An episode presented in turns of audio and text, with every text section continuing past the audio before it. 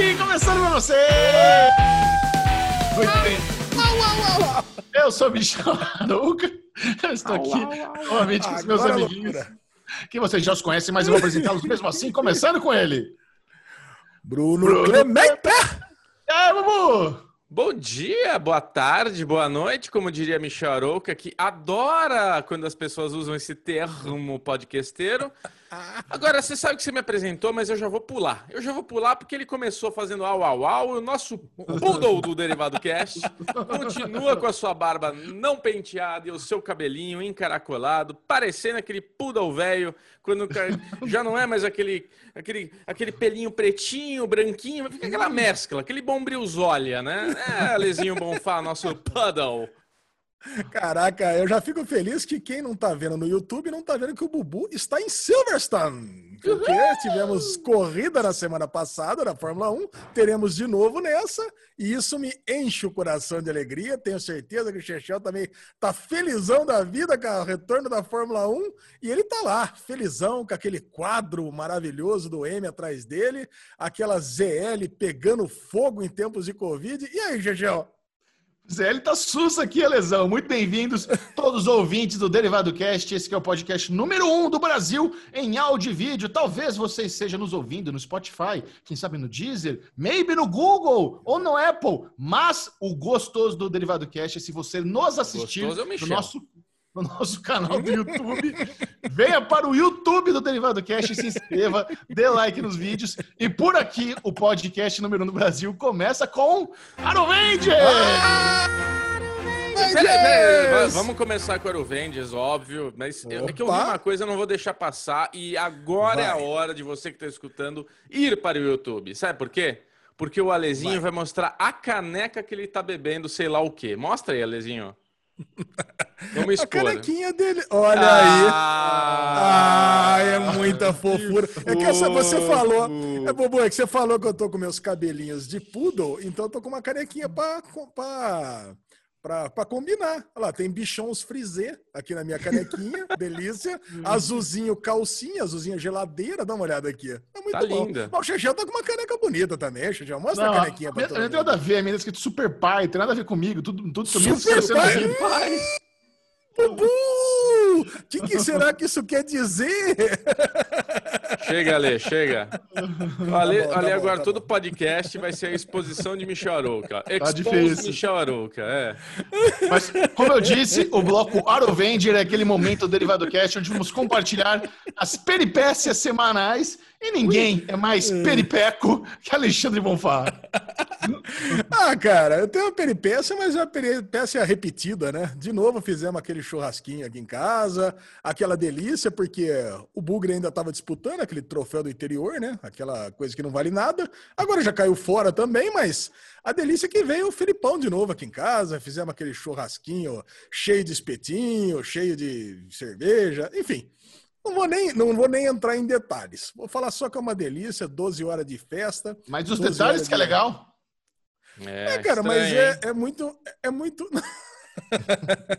mas foi muito repetitivo, né? Cheguei aqui de manhã, liguei a televisão, comecei a compartilhar com o Bubu os treinos da Fórmula 1, que eu tava assistindo, porra, muito divertido. Cara, e acendemos a churrasqueira, colocamos espetinhos e andamos vendo a cerveja o dia todo. Sem, É, grandes, beleza. sem, sem- grandes, sem grandes novidades. A minha grande novidade da semana, cara, isso não é jabá, tá? aliás, poderia ser, né? A Lura, seu Paulo Silveira podia começar a dar uma grana aqui pro derivado, é que eu fiz um curso de React, que é uma linguagem de front-end semana passada. Você quer, você quer aprender que- como fazer aqueles vídeos de reação de trailer no YouTube? É, é quase isso. Reação de treino. Não, se eu quiser aprender, eu vou lá no canal do X Manteiga, do Dinho, né? Que ele, aquele que manja pra caralho esse negócio. Agora, eu queria. O React é uma linguagem de front-end. Cara, e eu vou falar, eu fiquei horas na frente do computador e é muito legal, cara. Eu to... Aí eu tomei. Ah, deve ser, né? Cara, muito bom os apresentadores. Você realmente aprende que são cinco aulas diárias de uma hora e meia, então você fica imerso no negócio. E eu tomei ciência de dois, é, de, dois, de, é, de dois softwares que eu conhecia pouco, que é o Discord e o Twitch. Cara, o Discord é legal que me trouxe uma nostalgia do Mirk, né? Para quem não conhece, o Mirk Sim. é o antecessor do WhatsApp. ficava ali batendo papo, coisa e tal. É como se fosse, né? Porque você tem ali toda. Você tem os canais, você, você consegue é, compartilhar uh, as mensagens, mas tem uma carona de Mirk. Então, puta, já gostei. Não, o Mirk não tem nada a ver com o WhatsApp. O WhatsApp é no celular, Mirk era tudo online, é como se fosse um chat wall nerd, onde você precisa saber programação para fazer essa passaporte Mirk aí. Não, não precisa saber programação nenhuma. No Mirk, você não, não precisa digitar, você não precisa digitar os negócios. Como é que entra no chat do Mirk?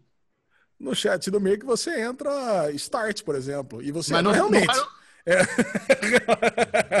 Realmente. Não, por isso que eu tô é. falando, cara. É, o, o Mirk era um WhatsApp roots. Era realmente você tinha Tem nada de WhatsApp ali. O WhatsApp é no celular, Mirk é no, no computador, coisa velha. Tem nada de WhatsApp. É tipo o Messenger, o... que era no computador. É, o, o, core, o, Mirk, o Mirk servia para quê? Para conversar com pessoas em grupo ou conversar com pessoas uma a uma.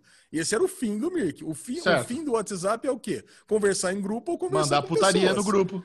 Isso, ah, fake news e putaria. Bom, o, o Discord, cara, ele, ele tem toda a tecnologia do WhatsApp, né, de hoje, né, que você tá tem as facilidades, mas você tem, é. você tem aquela carona de Mirk. Volta é, pra Lura que tava melhor. A Lura a gente tem futuro. O Mirk aí, Virk, Wilson, sei lá, foi já. Agora, o tweet, cara, que eu fiquei muito impressionado de saber que existe esse mundo novo, né? Porque eu não conhecia esse mundo de live streamers, né? Caraca, tem uma galera que fica jogando o dia todo, né? Não jogando só isso. E, e recebendo dinheiro. O, e... o Flow Podcast, eles fazem a exibição ah. do podcast ao vivo na Twitch e, a, e, eles leem mensagem, quem mandar, é, acho que você compra points, né? Você manda 300 points lá e eles leem a, a mensagem que, que, você tem que comprar os pontos, isso aqui. É, dá 10 conto, cara. 10 conto você pode mandar uma pergunta ao vivo. Eu falei, caraca, cara, e é muito bom isso. E não é, cara, tem podcast. Aí você tem uma galera que fica fazendo o que eu faço, né? Fica programando o dia todo e, e, e fazendo um live coding. E a, e a galera fica assistindo o cara programar. A lesão, olha o dinheiro que você está perdendo fazendo live code, velho. É, imagina a lesão fazendo live code. Bota um o Doug, bota uma câmera no, no ombro do no Doug, Doug. e ganha dinheiro em cima dele. É que o duro é o seguinte, cara, eu quando programo, cara, eu xingo pra caralho, né? Então é Mas aquele você, negócio. Vai bombar, aí vai bombar. É. Porra, é isso. Eu sou quase o seu Lunga da programação, sabe? Não, tá com essa merda que não funciona. É o lenhador satânico Peter Griffin da, né? da programação. Lenhador é seu... satânico coding. Quem é seu Lunga? O seu Lunga é um personagem mítico do Nordeste brasileiro, que você não pode fazer pergunta, tipo, pergunta imbecil, tolerância zero, sabe? Você lembra desse personagem do Zorra Total? Sim. Isso foi baseado no seu Lunga, que você pergunta, sei lá, o cara tá botando um limãozinho no copo, espirra o negócio, e o cara fala, ardeu? Não, tá uma delícia! Cara, quem do Nordeste adora. O PH Santos com certeza deve adorar o seu Lunga. Agora, porra, cara, tá de parabéns a Lura com essa iniciativa, completamente de graça, o curso para qualquer pessoa. Acho que tinha umas duas mil pessoas fazendo. Então, criamos um grupinho ali. Cara, então, muito bom. Essa foi a minha semaninha delícia de muito, muito trabalho, estudo e churrasco, lógico, né? Cervejada Isso. também. Sensacional. E, Bubu, o que, que temos de divertido essa semana? Cara, Bubu também. Foi meu repeteco. Fiz as mesmas coisas, churrasco, levei o Vitor para achar carro velho estacionado pela rua aí, passeando no carro. Agora, você sabe, eu fiz uma experiência, também vou promover aqui uma marca, sem patrocínio, apenas amor. Que tem, tem uma empresa de carne que chama 481. São carnes caras. Putz. Caras, caras. Mas é uma carne diferenciada. É, tem lá a Swift da vida que faz as entregas, mas, meu, eles são atrapalhados, demora para entregar, as carnes nem sempre são boas. A 481 você acha no Instagram aí, hashtag 481, sei lá como é que é, mas é alguma coisa do gênero. E, meu, as carnes são sempre excelentes. Aí eu tava no meu sogro, vai ser dia dos pais agora esse final de semana, eu falei, meu, vou fazer um, um pedido para na semana que vem a gente poder fazer um churras Dia dos Pais, vou fazer uma carnota especial, tal, né? Aí eu falei, tá bom, entrei no Instagram, achei 481, vou fazer a compra. Cara, eu fiz a compra, tinha lá entrega, né? Cheguei na parte de entrega. Eu falei, puta, aqui vai ser zica, porque eles moram lá em Barueri, a Swift se perdeu, demorou um mês para entregar. Por isso que eu tava pedindo uma semana antes. Aí eu falei, deixa eu pedir. Pá, pá, pá, pá, pá. Entrega. Hoje até, meia, até nove e meia da noite. Falei, ó, oh, não, tá errado isso aqui. Eu vou pôr, mas vai dar merda. Eu vou pôr, mas vai dar merda. Certeza que vai dar merda. Botei lá, entrega hoje. 29 reais o frete. Mas foda-se. Caralho. Por... Caro, caro. Mas assim, a distância que eu tava, eu acho que é 29 de qualquer jeito. Mas era o preço. Mas eu, eu acho que eu sei por quê. Beleza. Aí fiz lá o pedido já, e fiquei. Fiquei assim, tipo, nossa, vai dar ruim, certeza. Tinha o WhatsApp dos caras, que eles têm o, o, o saque deles no WhatsApp. Cara, deu nove e meia. Eu falei, ah, tá vendo? Zicou, velho. Não entregaram. Não entre... não, não... Lógico que não ia entregar. 9 e 32 Ale, toca o telefone e a portaria. Os caras foram lá entregar no mesmo dia. Olha. A carne chegou. Meu, ela chega numa caixa. Parece que você comprou um tênis da Nike, tá ligado? Puta caixa bonita, assim, você abre com isoporzinho, as carnes bonitinhas. Veio um brinde do Dia dos Pais. Quais então, assim, cortes? Hã?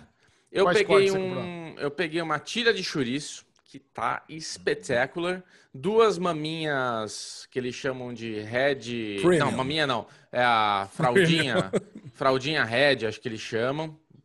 Um espetáculo. É e peguei uma maminha. E vinha uma, uma peça de maminha maior e umas linguiças. Peguei linguiça de cordeiro e uma linguiça especial para ler, linguiça de costela.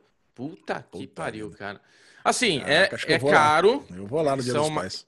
Eles são, eles têm um preço mais elevado assim do que o normal, não é você vai no açougue e compra um pedaço de carne, mas é isso, é uma carne que você pode fazer ela na piscina que ela fica gostosa, cara. É tipo, Caraca. qualquer coisa que você fizer dá certo, tá ligado? Mete ela no, no, no motor do carro, fica bom. Puta, é boa, cara, é cara é boa, cara. É diferenciado. Não, o, o Bubu mandou no nosso grupo essa, as imagens dessa caixa. Eu fiquei é. com água na boca. E até suscitou o nosso instinto comercial aqui por uma ideia, né? É. De fazer uma assinatura de churrasco, né, Bubu? É cara, verdade, gente, cara, eu fiquei, cara, eu fiquei com essa ideia matutando o final de semana inteiro. O como seria bom né, e prático você ter uma sinal, esse 481, por exemplo. Eu entrei lá, quase que eu fiz um pedido. Vou fazer essa semana aqui para testar também. O Ale agora, cagou o... regra. Ah, vou fazer agora um pedido. Quase que eu fiz um pedido lá. Agora vem todo. Ah, cara, eu tava, eu tava, bebendo, eu tava bebendo aqui, acabei esquecendo. Agora que você me lembrou. Mas é, eles entregam cara, em Campinas? Entrega. Cara, deve entregar, Já, velho. Eu entrega, acho que entrega. entrega. Vai ser aqueles tem 300 aqui, reais de frete, né? Ah, tem aí. Não, não, tem a Auroc. A Auroc em Campinas, ela revende é, 481, provavelmente é eles que fazem a entrega. Agora, o... Agora, a ideia, imagina só vocês dois, né? Tá, tá, a gente já tá conversando nesse final de semana, mas pro pessoal do derivado entender. Poder imagina opinar. que você, que é um cara, poder opinar. Imagina que, imagina que você faça churrasco todo final de semana. Olha quão prático seria você ter lá uma ferramenta onde você escolhe seus cortes, ou você opta por ter uma. Por, ter, por receber surpresa, tipo um evino, né, de, de vinhos e coisa e tal, que você, clube do vinho que você recebe surpresa todo mês, e você recebe na sua casa, todo domingo de manhã, ou todo sábado de manhã, já o churrasco, pode receber até a cerveja, você não precisa pedir, não precisa nada. Cara, eu assinaria, Cara, eu assinaria mensal isso fácil, cara. Mas fácil, fácil na hora. Fácil, Nos Estados Unidos fácil. tem esse clube de assinatura de carne, de refeição. É que a, logística no Brasil é muito ruim para essas coisas, né? No, eu, tenho, eu tenho um amigo que tem fábrica de pão de queijo e eu, ele estava conversando comigo sobre os planos de expansão deles e eu falei, meu, por que, que você não, não foca em vender direto para consumidor online, né? Porque é, ele, ele tá falando de varejo, aí fode a margem dele, ele quer entrar em... Ele falou, cara, isso realmente é assim, muito melhor, minha margem ser fantástica. Mas no Brasil, a logística para você fazer entrega de perecíveis é uma bosta, sabe? É, funciona dentro da cidade. Porque eu, nos Estados Unidos tem essa, os caras entregam bolo, pizza, congelado, carne, nos Estados Unidos inteiro. Bota no isopor, bota gelo seco, a, a logística lá funciona muito bem. Ele falou que aqui Imagina depender do correio para mandar perecível, sabe? Não, não rola nem fudendo. Então, essa ideia do clube de, de, de, assinatura de carne é muito boa, mas teria sempre que ter algum hub local ali para fazer o, o, abastecimento dos assinantes, porque se tiver é, um só, o Brasil inteiro não rola, não tem como. É o que você falou, ela vai, mas os caras são grandes, vai funcionar onde eles estiverem que nem o Ale. Tem um lugar em Campinas que tem. Então, é, tem que ser isso. Campinas consegue distribuir. São Paulo, certeza que distribui. Provavelmente é, no Rio, deve vier... ter, né? É, restrito a regiões pequenas, né? Aonde o e-commerce já funciona, a assinatura funciona. Que aí, se já está funcionando o e-commerce, é até melhor, porque eles já podem se programar a entrega com, puta, com meses de antecedência, né? Sim. Agora, eu adorei a ideia, cara. É, é, muito boa a ideia e é impressionante que o serviço deles funciona muito bem, viu, Michel? Porque, cara, eu achei que ia chegar no meio da semana pro fim. Eu comprei achando que talvez não desse certo, entendeu? Comprou pra zicar. Mas... Che... É, e, e, o Michel até me zoou, que eu mandei no grupo. Olha aqui, chegou do Dia dos Pais. Ele, caralho, hein? Comprou uma semana antes. Que ansiedade, hein, Bubu? Que eu sou pouco ansioso. Eu falei, não, cara, pior que não foi ansiedade. Pior que foi, tipo, eu estava me previ... Bom, foi ansiedade, né? Eu estava me prevenindo e o bagulho chegou. Eu não acreditava que ia chegar tão bem. Chegou muito bem, cara. Enfim, eu acho que essa ideia é muito boa. Você sabe que a Nespresso, eu já falei aqui há um tempo atrás que eu tinha feito uma assinatura e eles não tinham ainda esse esquema. E provavelmente por causa de feedback da, da clientela, eles atualizaram e agora tem. O Nespresso você consegue fazer isso. Você consegue ter uma assinatura mensal e você consegue escolher o que, que você quer receber todo, todo mês, o pack de cafés, os seus selecionados. Eu acho que o churrasco, a carne, é a mesma coisa, cerveja. A cerveja já existe, né? O clube de cerveja, Sim. que você recebe toda semana cervejas especializadas para você poder experimentar e tudo mais, Todo igual o vinho. Mas carne não, cara. Carne é um negócio que eu acho que eles têm esse, esse perfil de cliente, né? Esse perfil de serviço, porque hum. são carnes especiais, são carnes maravilhosas, e eu gostaria de experimentar. Eles estavam agora com hambúrguer, tipo uns puta hambúrguer foda, diz que é animal o hambúrguer deles. Eles têm aquilo que o Michel adora, que é o Wagyu. Eles estavam com, com Porra, um Wagyu... O Michel e o mundo, né? É, mas o Michel, ele, a gente sabe... É que o Michel é o nosso Masterchef, né, Lezinho? O Michel, o Michel é o Masterchef. Mas assim, Michel, ele, eles foram o, o, primeiro fornecedor no Brasil que trouxe o Wagyu japonês mesmo, tipo, original, é, pra valer. Devia ser um um absurdo. E, cara, assim, propaganda de graça, entra no Instagram deles, 481. A gente vai mandar uma mensagem agora com esse bloquinho aqui, ó, oh, dá uma olhadinha, o que, que vocês acham? E quem sabe dá certo aí. Ah, já que tá rolando aí jabá da, das marcas de graça, vou fazer uma também aqui. Ô, louco! Meu amigo Dudu abriu a cafeteria aqui em São Paulo chamado Amargo e ele me mandou o café da, dele. Ele tem um café amargo, que é um blend lá que ele fez exclusivo, que é disparado. Não é porque. Ele é meu amigo, é, é até bizarro falar isso. Mas é o melhor café que eu já tomei na minha vida, disparado. É o único Porra. café até hoje que eu consegui tomar sem nenhum tipo de adoçante e açúcar. Ele, já, ele já tem aquele cheirinho de mel, sei lá, é uma delícia, cara. Até o, a sensação que fica no corpo depois que você toma esses cafés especiais é outra. Aí ele me mandou. O que, que foi, Ale? O que, que aconteceu? Não, nem nada nenhum, nada. A sensação que dá no corpo, é. uma anestesia que é sobe os pés. Não, tô achando que o Dudu abriu o café futuro. Que isso, Alexandre. Olha, ele tava louco fazer essa piada. Nossa, faz três meses que ele tava guardando. É. Faziam três ah, meses. Fazia muito tempo. Para aí, criar todas as sensações aí, sei lá. Entende, entendemos, Ale, beleza. Aí ele mandou o, os, o café dele, a marca dele. Aí eu falei, cara, quer saber? Vou virar degustador de café frescalhado. Comprei na internet aquela cafeteria italiana e comprei um moedor, um moedor elétrico para você colocar os grãos e moer na hora e coar ou botar na cafeteria italiana. Cara, é outra coisa. É a coisa Cara, mais maravilhosa coisa mais deliciosa do mundo. Eu comprei uma cafeteira italiana, que ela era um, é um pouco cara. Eu achei cara, mas foi dica dele. Falei, essa é a marca, não sei o que, vai durar a vida inteira, de ferro fundido, do adamante, o caralho, esquece no fogão que não dá nada. Falei, beleza, essa é que eu quero. E o bagulho é quente, viu? Eu fui pegar sem querer na pontinha, assim. Como não, tem calor essa merda, essa cafeteira italiana? Mas, Sim. velho, é outra coisa. Quando você coloca esse cafezinho especial, moído na hora, na cafeteira italiana, hoje eu tomei quadro, experimentei a diferença do italiano e do quadro. Velho, é tão bom, é tão bom. Eu vou. Eu comprei essa cafeteira italiana para minha esposa, Michel, porque ela gosta de tomar um cafezinho também Sim. especial, né? Ela, ela não gosta muito de Nespresso, por incrível que pareça.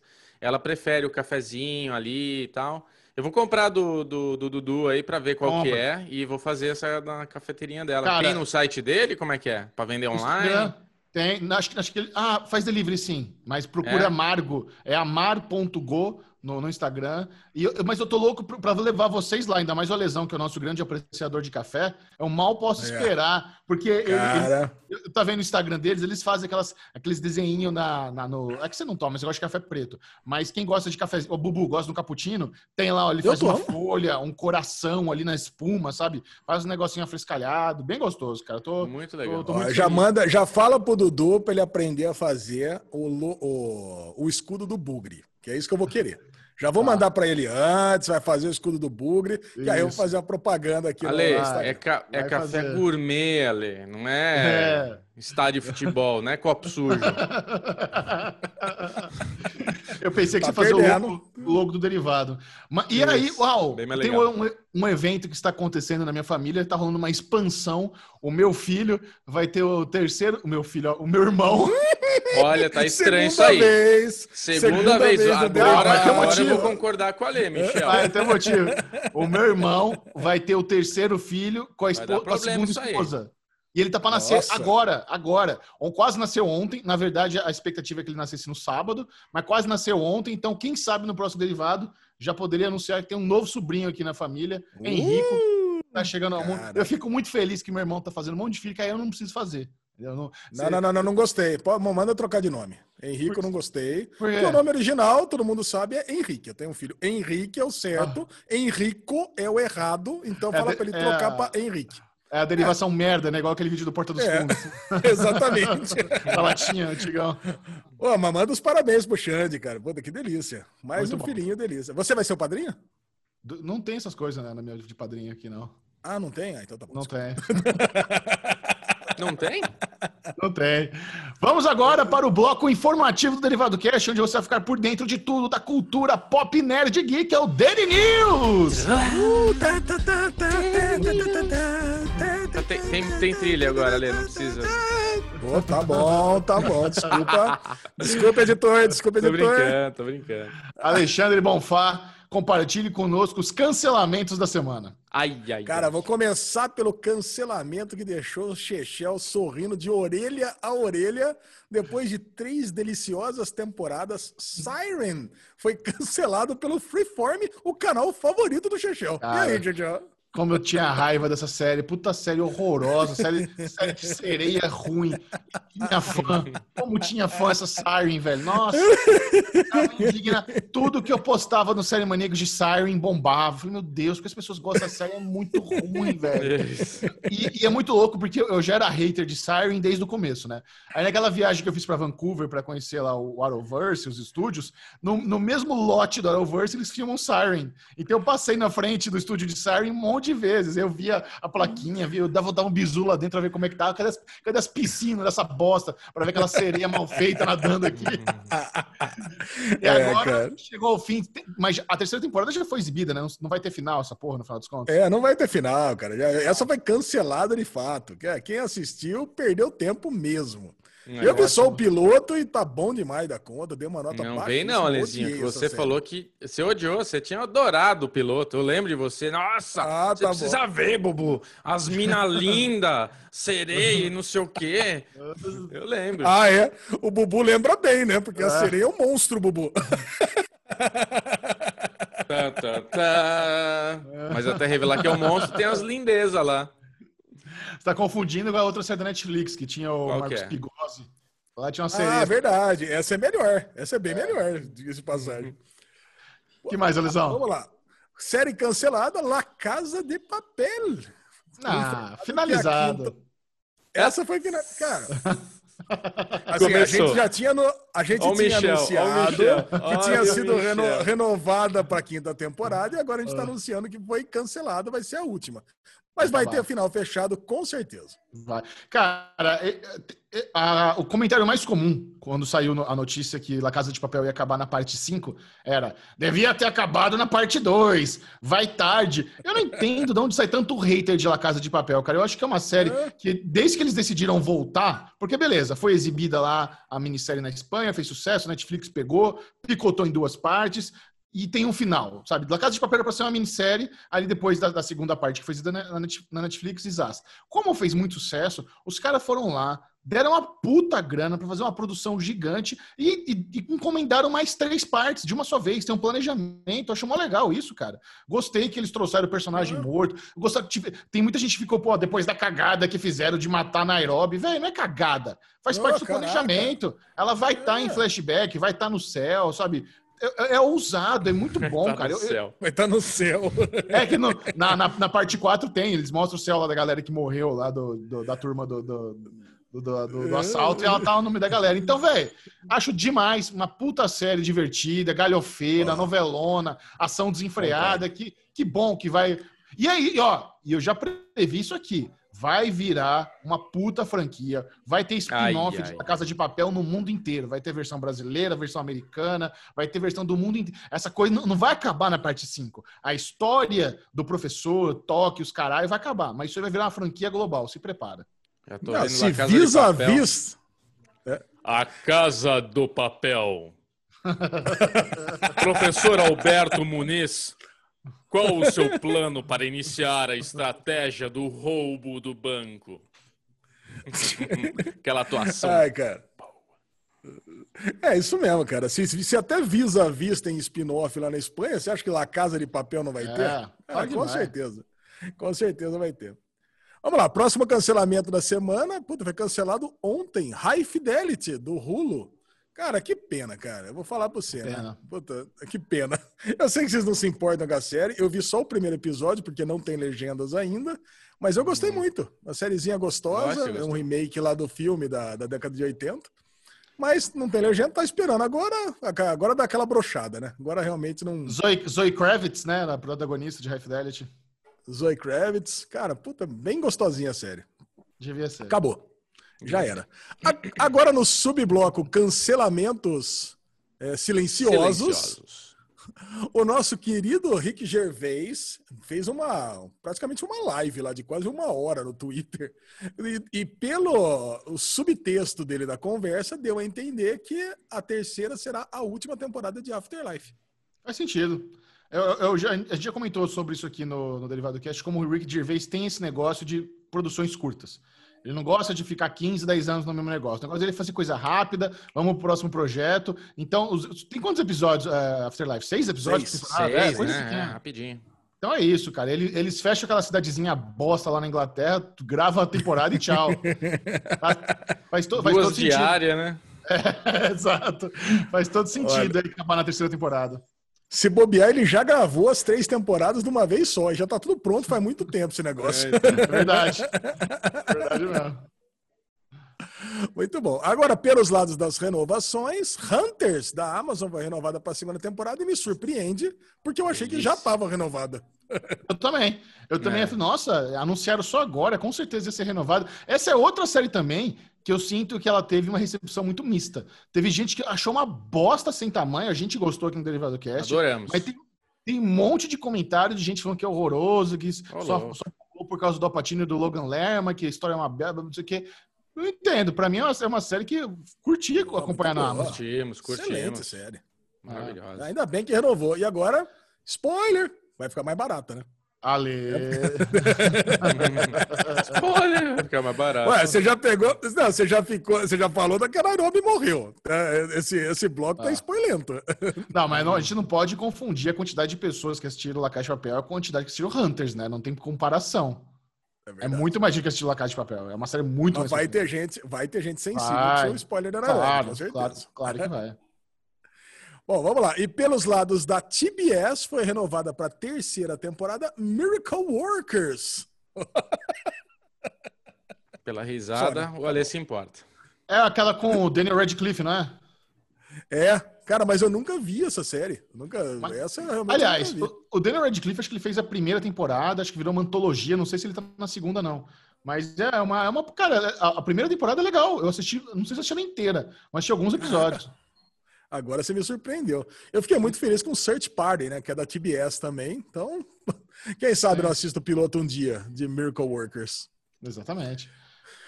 Cara, agora eu, eu, eu, vi, eu tô tentando lembrar, algum canal mandou, chegou um release aqui de, de, do que, que ia passar e tinha Search Party para entrar na, na, na, grade de programação ah. aqui do ah! Brasil.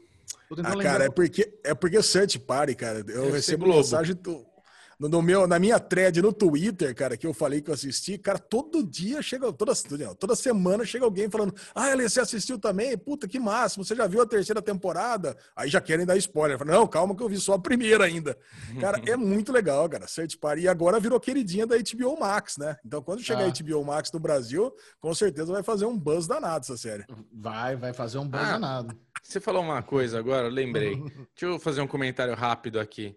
Michel, você fez vídeo de Manifest, fez lá os tweets de Manifest. O Série Maníacos. Série Maníacos. Não. Manifest não, é. Calma aí, falei bosta. É o. A série da HBO. Da família. Como é que é? Succession. Succession. Succession. Nossa, sei lá porque que veio Manifest na minha é. cabeça. Enfim, você fez vídeo de semi-play de Sussection, falou de Sussection, pessoas tweetando que graças ao Michel estou vendo Sussection. Falei, tá bom, vamos assistir Sussection.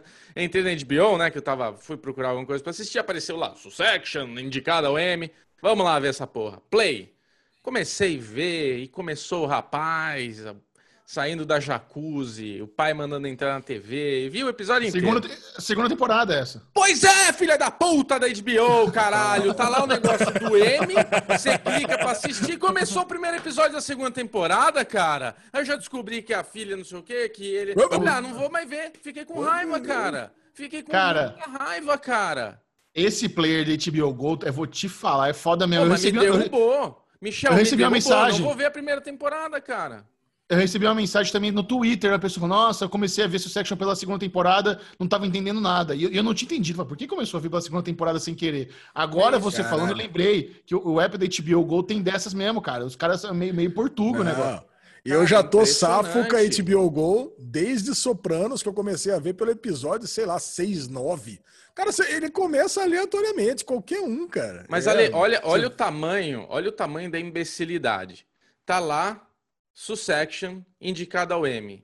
Eu cliquei para entrar na porra de Sussection, apareceu ali o episódio. Tipo, porque o que acontece na HBO é assim: aparece a capa e o play. Se você Isso. desce, aí aparecem os episódios e o, o, episódio, aí você consegue ver melhor. Se você pega, que nem você fez com Sopranos, provavelmente, que nem eu fiz agora, que foi aquela coisa da praticidade. Eu quero ver isso agora, não quero ler nada. Eu decidi que eu quero ver. Você entra e dá o play. Eu entrei, apareceu a capa, apareceu o play, falei play. Comecei a ver lá, falei... e eu gostei de ver o segundo episódio, mas eu achei que muita coisa precisava se explicar. Quando eu fui ver o segundo, que eu desci para ver as, as thumbzinhas dos episódios, é. aí apareceu T, é, é, T2, E2. Eu falei, que é isso? Como assim? Eu vi o primeiro da segunda temporada? E, sim, não, mano. Então eu já sei que isso, isso, não, isso. Bubu, então, qual que é a eu lógica? nem vou ver. Isso aí que é o pior, Ale, porque o primeiro episódio da segunda temporada tá se resolvendo coisas que ficarem abertas da primeira, provavelmente. Sim, então eu tô sim. vendo um monte de coisa que eu vou ficar a temporada primeira inteira pensando o que, que vai acontecer e já me broxou. Olha que merda. Não, o Michel viu, pode agora... falar. É isso mesmo, né, Michel? Ali é naquele assim, primeiro episódio deve entregar algumas coisas que você fica a temporada mas eu acho que se você pegar para assistir desde da, do primeiro da primeira, você vai acabar esquecendo do que você viu.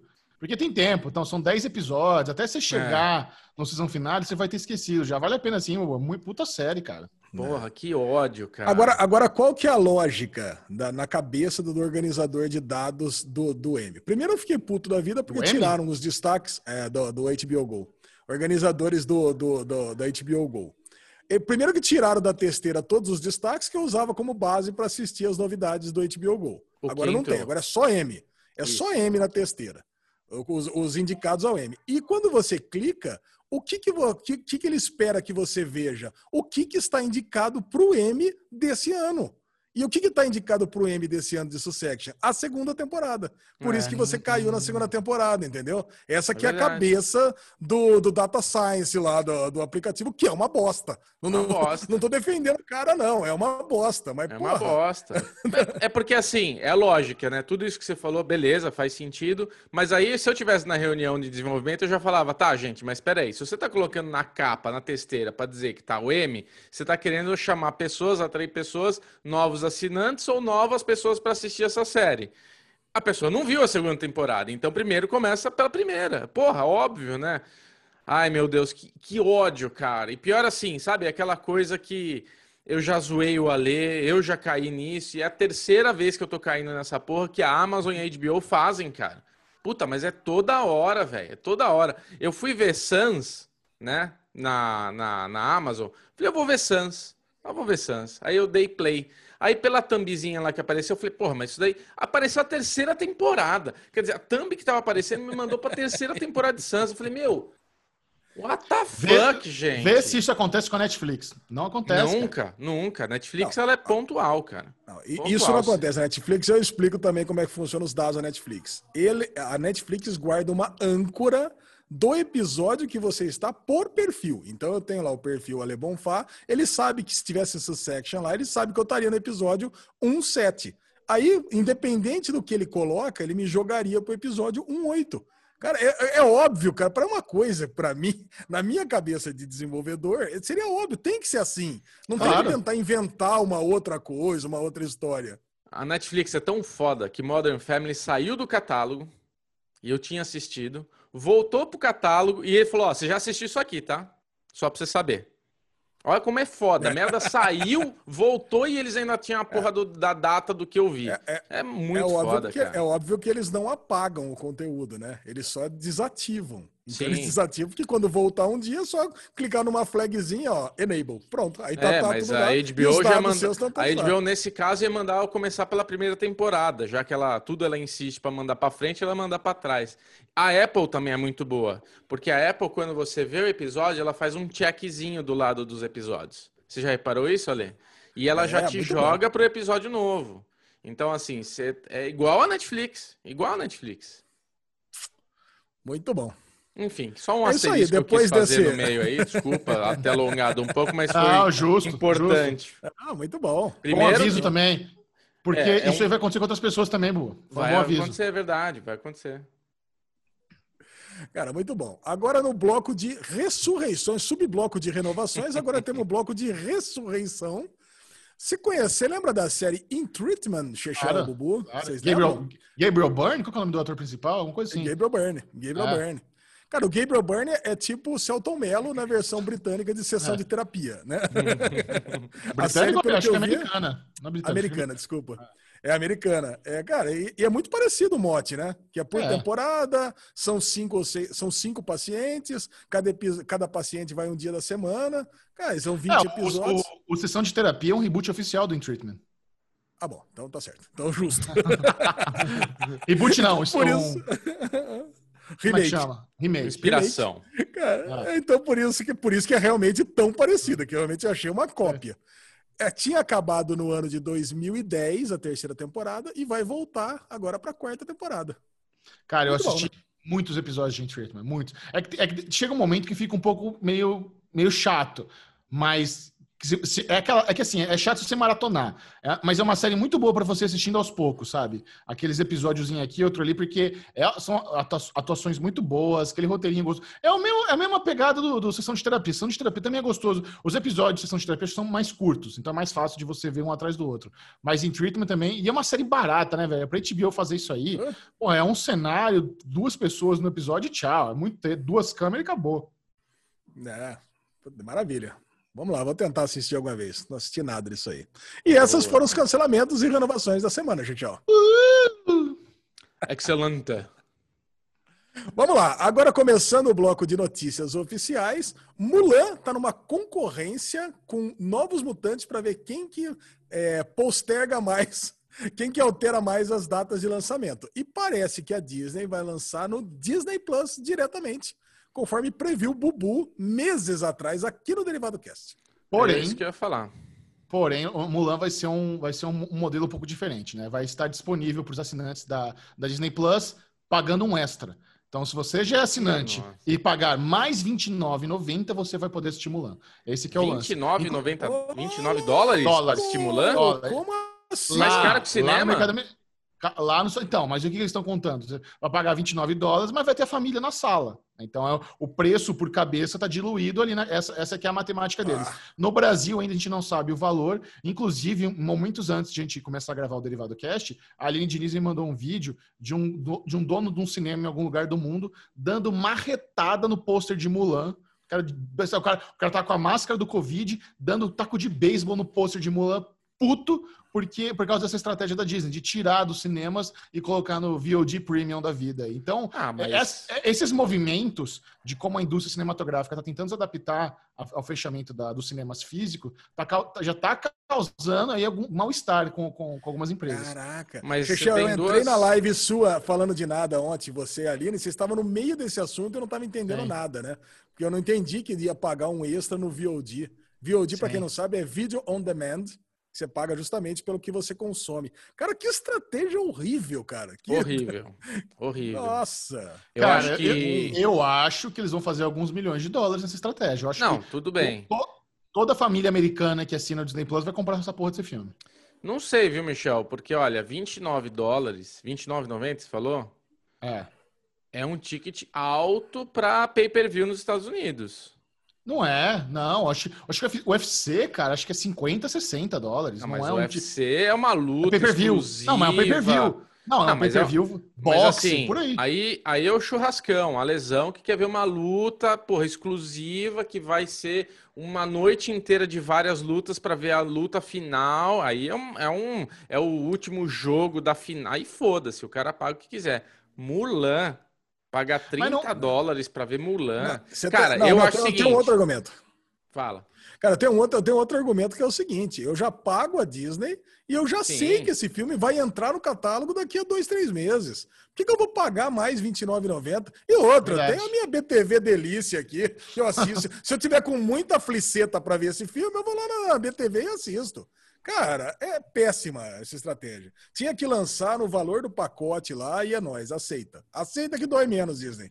Cara, é, isso, acho que assim, acho que eles pensaram muito sobre isso, né? Ou você coloca Mulan como algo do catálogo da Disney Plus para tentar conseguir muitos novos assinantes, ou eles chegam, fizeram as contas lá, falaram, cara, mesmo que a gente consiga 10 milhões de novos assinantes, não paga essa porra desse filme. Porque, cara, nós estamos falando de um filme que custou 300, 400 milhões de dólares, sabe? Então, realmente, para eles terem para eles terem esse dinheiro de volta, precisa fazer alguma coisa. Eu não acho bizarro esse valor. Eu acho que se você sentar ah, todos seus filhos, nas, seus filhos, esposa, família na, na sala, compensa, sabe? É um, é um, valor que compensa. É, é, é, um sabadão aí, tá todo mundo em casa fudido na pandemia. Você dá lá 30 doletas, faz pipoca, Coca-Cola e assiste a porra do filme com a família. É um eventinho ali do sábado à noite. Eu acho que faz sentido. Eu quero ver como esse preço vai ser adaptado para os outros mercados. Porque se chegar aqui no Brasil a 100 reais, 99 reais, não vai rolar. Ninguém vai comprar. Eu acho que não. Não, mas aí vem pelo preço da moeda. É, aí eu tô, aí eu tô bomba. Vai vir mas, e outra, 30 reais.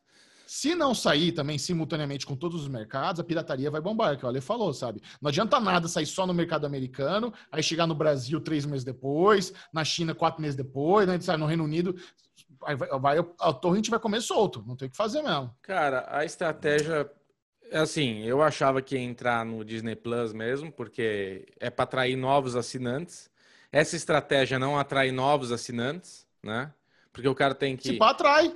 Então, mas o cara tem que se tornar um assinante novo, aí entra no negócio que o Ale falou. Eu, eu me sinto um pouco enganado de ter que assinar a Disney para ter que pagar um valor para poder ver um filme da Disney. Porra, aí é muito é muita redundância. Agora, se eles tivessem, já que eles querem, só para a ideia, Lezinho, se eles é, quisessem... Eu quero fazer um complemento, uma analogia, que nem eu ir num rodízio e, e, pegar a picanha e pagar a parte. Pô, eu, tenho, é. todas as, eu tenho todas as carnes, mas a picanha é mais, é mais 59 reais o prato. Ah, mas se você for no rodízio, se, se, você for no rodízio e aquela carne japonesa for um pouco a mais a parte. Ah, cara. É, mas não é, a gente prefiro, não tá falando da carne japonesa. Então, é. mas aí, Ale, a gente não tá falando da carne japonesa, a gente tá falando de Mulan.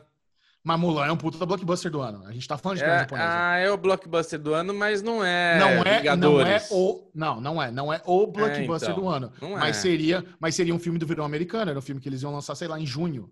Se você pudesse comparar, fazer uma analogia aqui, Mulan, carne, qual carne seria? Não seria picanha. Seria maminha. Seria mais. Não, seria mais que picanha. Nossa, acho que não, ah. hein, Ale?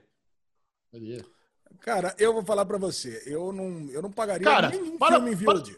Para, para pensar, esses filmes da Disney, o Aladdin não fez um bilhão. A porra do Mulan ia fazer um bilhão também, velho. É, é- é filme precioso pra caralho. Não, sim. mas esse é o que a gente falou no derivado quando eu manifestei que eu acho que tudo ia entrar no, no streaming deles, porque era uma forma deles é, diminuírem o prejuízo. O filme já deu prejuízo, agora eles têm que diminuir o prejuízo. Quanto a gente consegue ganhar? Eu acho que essa estratégia, essa estratégia é errada. Eles deveriam fazer duas coisas. Primeiro, quem é assinante Disney, se eles têm essa cabeça de vamos ganhar dinheiro, cobrar de quem é assinante, quem é assinante Disney não precisa pagar. Quem não é assinante Disney, paga para ver esse filme, não precisa se tornar assinante e ele degusta o catálogo. Agora, não faz sentido o cara, tipo, pagar a assinatura mais 29. Então, dispo- dispomili- de- é, de- coloca available aí, disponibiliza para todos os para todos os disponibiliza dis- distribui para todos os caras que, que tem o on demand, entendeu? Vai pro now, vai pra puta que pariu, velho. Aí aí se abrir o leque para se é para ganhar dinheiro, manda para todos os demands da vida, tipo libera como se fosse um filme que já passou no cinema, como tem por aí. Aí beleza. Agora outra coisa que eles podiam fazer é a porra do drive-in que estão fazendo à torta à direita aqui no Brasil promove drive-in, coloca no streaming deles, coloca nos, nos now da vida. no- Acabou, aí beleza. Agora, só no- neles ainda tem que pagar, eu me sinto um trouxa. Fiquei com raiva, não Cara, quero mais assinar Disney. Ma- Mas drive-in, drive-in é galhofa, drive-in não dá dinheiro. Drive-in é, sei. é- é marketing para alguma marca, ah, cerveja, vamos botar um drive-in aqui, bota, botar filme velho. Fazer, Não, mas- lançamento, fazer lançamento de blockbuster no drive-in não funciona. O que eu tô falando, Michel, é uma coisa mais grandiosa. Não é lançar no drive-in. É ter no drive-in, é ter on demand, é entrar na porra do. Calma, Lê. Drive-in, carro, cinema, rádio, não é farofa. É. Coloca no drive-in, solta no Disney Plus, coloca nos on demand de todos os caras que tem nos Estados Unidos. Porra, aí você abriu o leque pra todo mundo ver essa porra. Mas esse não é o problema. Esse não é o problema. A gente está debatendo a estratégia online, eu acho que é- não, não faz sentido. O problema é abrir mão dos cinemas físicos. Essa é a grande questão. O filme, a forma como o filme chega online, beleza, eles estão fazendo um teste. É, é um teste. Eu, eu, eu não achei zoado. Mas, Mas a grande acho- questão é a seguinte: você não acha que a indústria dos cinemas físicos estão sendo muito prejudicadas em perderem um dos maiores blockbusters do ano? É esse o Cara. Por isso que tem dono de cinema dando uma retada no pôster da, da Mulan. Porque já tá lá. O pôster da Mulan já tava dentro do cinema do cara. O cara tava promovendo já o filme. Tava pra estrear. Não vai mais. Então ele tá com aquele puta marketing da Disney no cinema dele de trouxa, sendo que ele não vai ganhar um centavo com aquilo. Então, esse que é o Cara. problema. A forma online, isso, isso é debatível. Isso, vamos vamos ter vários testes. Mas o lance é esse, sabe? Mas Será que não, Disney- não estamos matando o cinema físico com isso? Cara, mas a Disney, tipo, não é que você, você não tá matando, o coronavírus tá matando, o Covid não tem vacina até janeiro no Brasil. Estão falando que vai Sim. começar a ter vacina em janeiro. Então, assim, os caras vão segurar mais um ano essa porra. Entendeu? Quando que era pra ter lançado isso? Talvez tenha vacina em janeiro, talvez que as coisas comecem a liberar em fevereiro, agosto, sei lá quando, entendeu? Então, assim, os caras tomaram uma atitude, pra... a gente precisa andar pra frente. Eles têm um prejuízo, o cinema está tendo um prejuízo, mas eles gastaram aí quantos milhões de dólares para fazer isso? Cinema que se foda, eles precisam ganhar dinheiro, eles precisam pagar as contas. Tá tudo os fornecedor aqui. Aí, ô Ah, caralho, não- faz oito meses que a gente assim- fez esse filme, hein? O- o- os estúdios ganham dinheiro com o cinema. O dinheiro dos, pro, pra Disney vem dos cinemas físicos. É daí que vem a Não, eu sei, deles. Michel, mas isso- esquece. Isso, eu, eu. Se eu te tô, de novo, tô na reunião lá, galera, desculpa, vocês falaram aqui, estamos duas horas debatendo, esquece. Cinema não vai voltar. Tô falando aí. Quando- escuta o Átila. tá ligado? É o que eu falei quando essa merda começou, cara. É, não tem previsão, não sabe. Só na Rússia lá que vão começar a botar injeção na galera agora aí de qualquer jeito. Mas não tem previsão certa. Não você não sabe quando. Então, assim, o filme já tá atrasado um ano. Vai ficar mais quanto Ah, tempo? Não tá atrasado um ano, tá atrasado alguns meses. É. O, o- o papo é esse. Será que não vale a pena dar, dar esse ano como um ano perdido e guarda esse filme pro ano que vem? Que não é Ah, sim. É, essa, essa é a melhor, essa é a melhor, é uma boa estratégia. Mulan é um filme que não é pauta quente. Pô, tá É. aí, cara. Poderia ter lançado no passado, ano que vem, daqui a 10 anos, dá na mesma. É, resumindo, a estratégia tá toda errada. De um jeito ou de Eu outro, tá acho. tudo errado. Próxima notícia, Lesão. Vamos lá. Trailer completo de The Boys é lançado e, cara, essa série vai Pelo ser amor, treta pra caralho, vai ser maravilhosa. Agora eu não entendi uma coisa, por que, que esse trailer não foi lançado na San Diego Comic Con, cara? Xexel, explica. Porque ninguém se importa com aquela porra daquelas lives velhas lá. Dane-se. Vale muito a pena. Talvez nem estivesse pronto ainda. O que eu não entendi foi por que, que a Amazon Brasil não botou trailer legendado. Só tem dublado legendado o trailer na, oficial. Isso, Ah, Amazon, deixou né? um pouco chateado. Fora isso, cara, trailer fudido. Eu vi, aí eu vi o trailer em inglês no canal oficial. Tem, cara, eu, eu quase publiquei no Série Maníacos um canal pirata que botou o trailer em inglês com legenda em português. Bota as duas opções, então, sabe? Eu acho que dublado, dublado tem muito mais mercado. A galera assiste muito. A gente, a gente acha que, é, que o legendado é o que bomba, mas não é. O que bomba é o dublado. Mas fala os dois, sabe? Por- Porque dá, dá uma aflição ver aquele trailer dublado, velho. Eu queria ver, eu queria. Mas de qualquer forma, o, o ponto é. Trailer foda. A temporada 2 promete ser muito melhor que a 1 um, em termos de efeitos visuais, de ação, de bagaceira, de absurdo.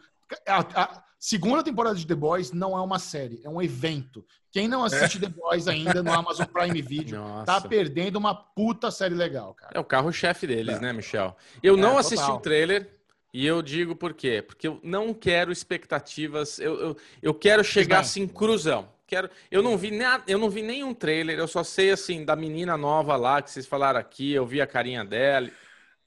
Vocês sublimentenderam aí? Cruzão, né? Cruzão. É coisa de quarta série, Bubu. Pode Isso. continuar, você não falou nada errado, Então- não. Eu não vi, é, eu não vi nada, porque eu quero chegar na segunda temporada assim, me surpreenda.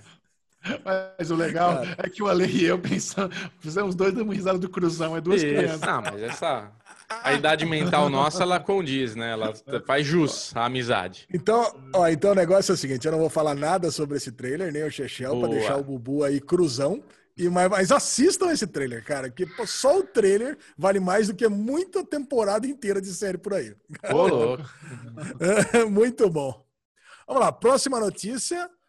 The Chilling Adventures of Sabrina, que está causando muita polêmica aqui no Derivado Cast ultimamente, com esse negócio de cancelado, finalizado e coisa e tal, tem uma chance de ser resgatada pela Warner e a quinta temporada existir na HBO Max. E aí, Xixi? Cara, surgiu esses boatos aí do mundo Sabril de Sombrina ganhar sobrevida na HBO Max, por quê? Porque o estúdio que produz a série para Netflix é da Warner. E a, e a, e a Warner é da, é da HBO Max. Então ele tem, tem o caminho para seguir. Porém, o que acontece? Toda série da Netflix, quando é cancelada, tem uma cláusula que não pode ir para lugar nenhum num período de dois anos. A Netflix tem os direitos daquela série por dois anos. Até hoje, a única jurisprudência onde eles abriram uma exceção foi pro. Aquela série A lá do série dos Latino. cubanos. É, É a como série dos cubanos. Puta que pariu. É Last Days of. Não, Last Day não. É, puta, é, é, caraca. É a série que eu não consegui gostar de jeito nenhum. Não, a série que eu não É. consegui gostar de jeito nenhum lá. Série, foi pra Pop muito boa. TV. É, foi pra Pop TV lá. Série New- muito boa, sitcom da família cubana, é isso mesmo. E, pode ser, como a Warner é um puta parceiro da Netflix, eles fazem um monte de série pra Netflix, pode ser que eles estejam conversando com eles, meu, vamos, vamos trazer aqui. Seria interessante, eu gosto da ideia. Se rolar de, de Sabrina continuar na HBO Max, sou a favor. Espero que role. Eu acho difícil, eu não sei se a Netflix teria interesse nisso, a não ser que role uma negociação aí interna pesada, mas acho bacana. Tô- tô- fico torcendo para que aconteça assim. Eu sou fã de Sabrina, eu gosto. Não queria que acabasse agora. É, cara. One Day at a One Time. at a viu, time. Eu também One Day at a Time. One Day at a Time. Cara, muito bom. Que vá lá pra HBO Max, então. Mas aí vai ser foda, né? Porque com certeza a Netflix não vai dar as quatro primeiras temporadas. Aí fica metade de um lado e metade do outro. Pois é, só funciona se der. Não dá pra começar. A não ser. Puta, é- é- isso, é, um- isso é um, é um argumento interessante mesmo, né? Porque só funcionaria se eles liberassem pra ter as quatro temporadas lá. Ou então a, a Warner mete o louco e faz um reboot de Sabrina na HBO Max com o mesmo elenco, sei lá. Caraca, muito bom. Seguindo. Próxima notícia, próxima notícia. Courtney Cox confirmou que irá retornar para o próximo filme da franquia Scream, Pânico. Sim. Cara, pra Caraca. que isso, né? Não, pra que? Nossa, cara. Como assim, pra que isso? Que delícia. Pânico é um filme da minha, da minha adolescência, cara. Adorava Exato, Pânico. nostálgico. É. Ah, Só um é bom? que já teve. Ó, você vai ter o 5 teve 4, né, ô Portuga? Mas assim. Só um é bom. O resto, o resto é muito ruim. Mas a gente assiste. É aquele ruim bom. É o, é o clássico slasher, esse aí. Tem, vamos, temos que ver. Eu falei, E, eu falei inclusive, cinco, Ale, eu o falei cara que cinco fez- vem na minha cabeça, porque eu falei pro próximo, pro próximo E- filme, não cinco. E só pra você saber, Mas eu sigo agora. e só para você saber, Ale, o cara que fez o Salsicha no Scooby-Doo também tá no nesse filme. E, e eu mandou assassino. pra mim, Ô, né? louco! Louco! Não, ele já, já foi morto, tá? Já morreu faz tempo. Já morreu faz tempo. Não, o, o cara da máscara lá, o assassino, ele fica trocando? É, Claro. no Pânico, é isso? Cara, eu Todo- assisti só todo o primeiro também. Todo filme ele morre. O, o Ghostface morre todo filme. Puta, e a Courtney Cox sobrevive. E ela vai Sobrevive. passando. É. Vida. Ah, não, não dá, cara. Então, bom, quem gosta de, de, de pânico, fica aí Eu com essa gosto. felicidade. Peraí, vocês não assistiram os Quatro Pânicos? É isso que tá acontecendo aqui nesse derivado? Lógico que eu assisti, eu adorei. Ah, bom. Eu não. Ah, eu bom. assisti só o É. primeiro. Só o Filme primeiro. ruim bom, não me famoso filme nada. É. Eu assisti todo mundo em pânico, com aquela sátira do, do pânico. Claro que você assistiu e adorou. Deu, morreu de dar risada. Adorei. Próxima notícia: a Netflix comprou parte da produtora de Charlie Brooker e Annabelle Jones, que são os donos lá de Black Mirror. Eu não sabia que Charlie Brooker tinha uma produtora, mas tá aí a Netflix fazendo bonito lá para combater aí os concorrentes. É, eles, eles têm essas táticas agressivas, né, de fazer contratos milionários de exclusividade. A nova série do Ryan Murphy tá, tá, tá chegando, Ratchet, com a Sarah Paulson. Aliás, puta trailer bom. Vocês viram o trailer da nova série do Ryan Murphy? Que é O meio que trailer, Os uma... posters, bonito pra caramba. É um prequel de um Estranho no Ninho. Caralho, velho, vai ser boa essa série. Sarah- Eu adoro Sarah Paulson, velho. O que essa mulher fizer na vida, eu vou assistir. Então, mais, aí mais uma vez agora, eles deram, uma, deram um, um move aí pra garantir o Charlie Brooker in- exclusivo na Netflix. Ainda mais que tá rolando esse spin-off aí de Dead Set, que também é dele, né? Que chegou aqui no... Como, qual que é o nome da série do Brasil? O spin-off Dead Set? Com a, com a Sabrina? Dead Set é, é Reality Z. Realities e... Então, quem sabe eles fazem realities ou em outros, outros formatos também, outros mercados, né? Pô, É, cara, muito bom. A cara do Bubu quando falou em Reality Z. adora, né? Amazing. Cara, muito bom. E Chaves não será mais exibido pelo SBT em lugar nenhum mais, pelo que parece, né? Porque parece que deu uma treta na TV mexicana e a, tele, a, a Televisa, né? A TV mexicana, e a produtora, que é dona dos direitos. Pô, Pela primeira isso. vez em 36 anos, não teremos Chaves no SBT, um marco da, da cultura nacional, embora não seja um produto nacional, moldou aí a infância de milhões de brasileiros. Eu me incluo como uma criança que cresceu assistindo Chaves e Chapolin todos os dias. Eu sempre gostei muito mais de Chaves que Chapolin, mas eu assisti os dois, obviamente. Mas eu acho que vai ser revertido. Ou seja, ninguém, cara, não, não, Ah, tem, é. não tem, não tem, até parece que uma TV mexicana vai deixar de ganhar dinheiro do Brasil, de, de Amazon Prime Video, Multishow e SBT. Todo mundo pagando para ter Chaves, os caras, sabe, de algum zinabre lá, alguém fez alguma cagada, mas isso vai ser revertido. Eu não acho que isso é definitivo. Não, não, não acho que vai deix- de- deixaremos de ter Chaves para sempre. Bubu Clemente, você tem uma carinha que adorava um chavinho. Ah, adoro. Cara, eu, eu assisti muito Chaves, gostava de Chaves. É o fim de uma era, um fim de Chaves. Mas assim, caguei, viu? Também não Que era isso? tudo isso pra mim. Era, lógico que Caguei, era. caguei. Eu acho que, ok, acabou, passou, já foi, velho. Se foda. Cara, eu lembro- tô eu vendo lembro uma que na minha- choração aí na internet. Ai, foda-se, acabou. Bora, bora pra próxima. Tem mais 70 séries novas aí na Netflix pra ver. Vamos, vamos andar pra frente, gente. É, vai ter chorar que o Vento Levou considerações, também né? saiu do catálogo, sabe? Ai, o Vento Levou saiu do catálogo da HBO, foda-se! Ah, foda-se o Chaves e o Chapolin. É, tem duas considerações. Né? Primeiro, que boa parte dos episódios estão no YouTube. Então você vai lá no YouTube, procura Chaves, É. assiste, de graça. Bom. Segundo, que quase todos os episódios são iguais, né? Você tem aquela mesma. o roteiro no mundo, convenhamos, tem 750 episódios, mas ele tá lá, e o Chaves vai, quer tomar a bola do Kiko, aí o Kiko não deixa, aí vai o seu Florinda, dá, toma o cascudo da dama. né? Seu Florinda. Seu Madruga toma o cascudo da Florinda e bate no, no Kiko, vai chorar. Cara, é a mesma coisa, cara. Aí aparece o Nhonho com o brinquedo novo. Calma, seu Madruga não toma cascudo. Tá dando a Florinda. Toma, lógico que toma. Opa! Aquele tapa na cara que ele vira. dá tapa. Uh! O seu Madruga dá É. cascudo no Chaves e toma tapa da dona Florinda. É, ele bate no Kiko também, ele belisca o braço, é. aí o Kiko sai chorando pra mãe. Cara, meu, é a mesma coisa. Se você assistir 5, 6 episódios, já viu 750. Então não precisa chorar tanto. Não, não, não viu. Aí você perde, você perde a viagem para Acapulco, você perde o restaurante da Dona Florinda. O julgamento não pede mais. O julgamento não pede mais. Aliás, HBO Brasil que sacada linda colocar no Instagram o pôster de Perry Manson e escrever pé demais, cara. Muito parabéns, assessoria da HBO. Essa foi uma sacada maravilhosa. Bubu cagou quando eu mandei. Olha que foda que a HBO fez. Que, que é pé demais? Não entendi. Que é pé demais, Cara, boiei. Pra você ver como eu tô cagando pra Chaves. Foda-se. Pé demais. Puta pesquisa, puta pesquisa que eu fiz aqui para descobrir qual que era a temporada e episódio que tava na Amazon. Bubu, nunca ouvi falar disso. Como assim? Não, o Ale mandou link. Disso? Como assim, Bubu? Falamos no derivado. Eu falei, nossa, cara, entrou por aqui, sai por aqui. Caguei. Cê, tá Ale, não importa. Você acha que ele clicou no link que você mandou? Clicou, com certeza. Cliquei, cliquei. Cliquei, mas começou no ponto errado. Então, cliquei e saí. Porra, cliquei, eu já deixei cinco segundos antes. Ah, já tá errado, foda-se. Próxima. Bom, vamos lá. Para terminar o Daily News, polêmica no Daily News. Olha aqui. Ministério da Economia propõe acabar com a meia entrada. De novo, né? Isso aqui é um assunto requentado. Né? Todo mundo quer acabar com a meia entrada. E eu queria saber a opinião de vocês antes de dar a minha, que vai ser odiada por todos. Não, eu, dar... eu, eu, eu, acho que eu, eu, vou dar antes do Michel, porque hum. o Michel ele é um instrumento para a gente poder falar sobre isso.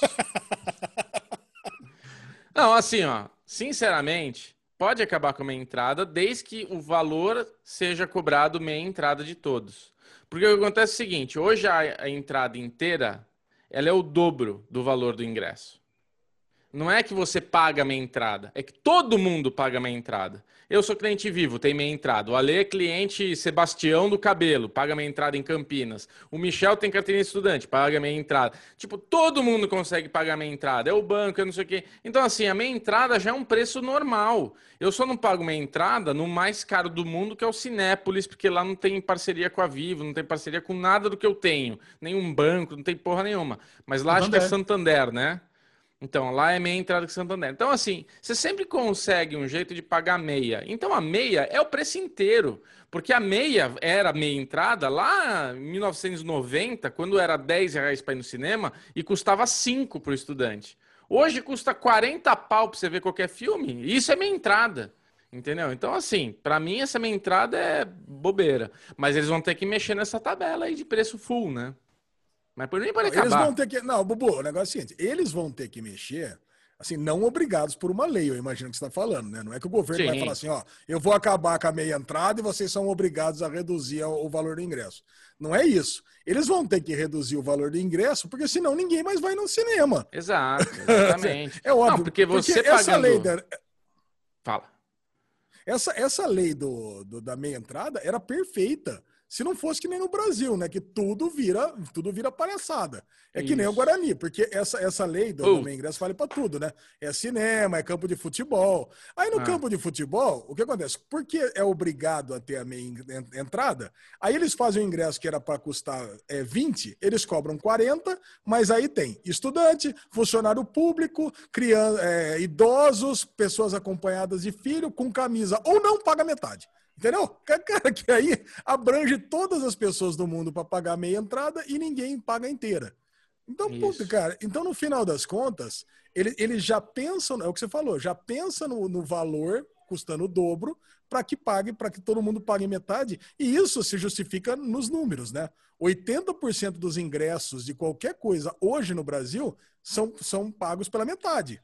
O que não faz sentido, porque não é. Então não, não estamos falando de estudante nem de pessoas que realmente precisam pagar. Sim. Então não sei, cara. Quero... Chechel, e aí, o que, que, você acha disso? Cara, essa semana eu fiz uma live com a Luli lá no Instagram do Série Maníacos. Quem quiser depois vai lá no IGTV, ficou salvo para ver depois. E ela explica legal isso, porque o que acontece? Realmente, eles fizeram um estudo e viram que 80% do público brasileiro pagou meia entrada é, nos anos mais recentes. Só que além da carteirinha de estudante, é isso, tem muita entrada promocional. Tem essas parcerias com banco, com operadora, onde todo mundo acaba pagando metade, aí eles dão aquela inflacionada no preço, já que está todo mundo pagando metade. O problema é que a carteirinha de estudante ela é muito falha. É, é muito bizarro um, um, cara que tem carteirinha da FAAP pagar meia. O cara não precisa pagar meia, sabe? Quero, tem, é. tem, muito, tem muita gente com condição pagando meio só porque é estudante. O ideal para fomentar a cultura brasileira para as pessoas de baixa renda é que exista um benefício para quem tem baixa renda, não para quem é estudante. Então, o, o, a falha está aí, entendeu? Se, você, se vamos dar meia entrada para quem realmente não tem dinheiro, não é que todo estudante do Brasil não tem dinheiro. Vamos, vamos encontrar as pessoas certas para dar esse benefício e, com isso, des, des, desinflacionar o preço da, da, entrada do cinema, que realmente é, os, os cinemas já contam com isso. Já, já que todo mundo vai pagar meia, vamos cobrar o dobro dessa, dobro dessa porra. Então, a falha está isso. A falha está na carteirinha de estudante. É. Eu tenho uma outra ideia. Eu tenho uma outra ideia. Porque o, o que acontece? O problema não é também ser estudante. Porque puta, a pessoa pode não estar tá estudando, pode ter parado de estudar para trabalhar, para ajudar a família e querer ver um cinema. Qual o problema dele pagar meia? Cara, ele também pode querer pagar meia. Então, por que não o cinema, é, sei lá, ter dividido em dois? Metade do cinema paga meia e metade do cinema paga inteira.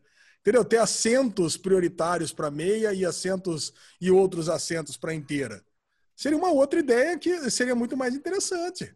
Né. Hum, o que vocês acham? Não?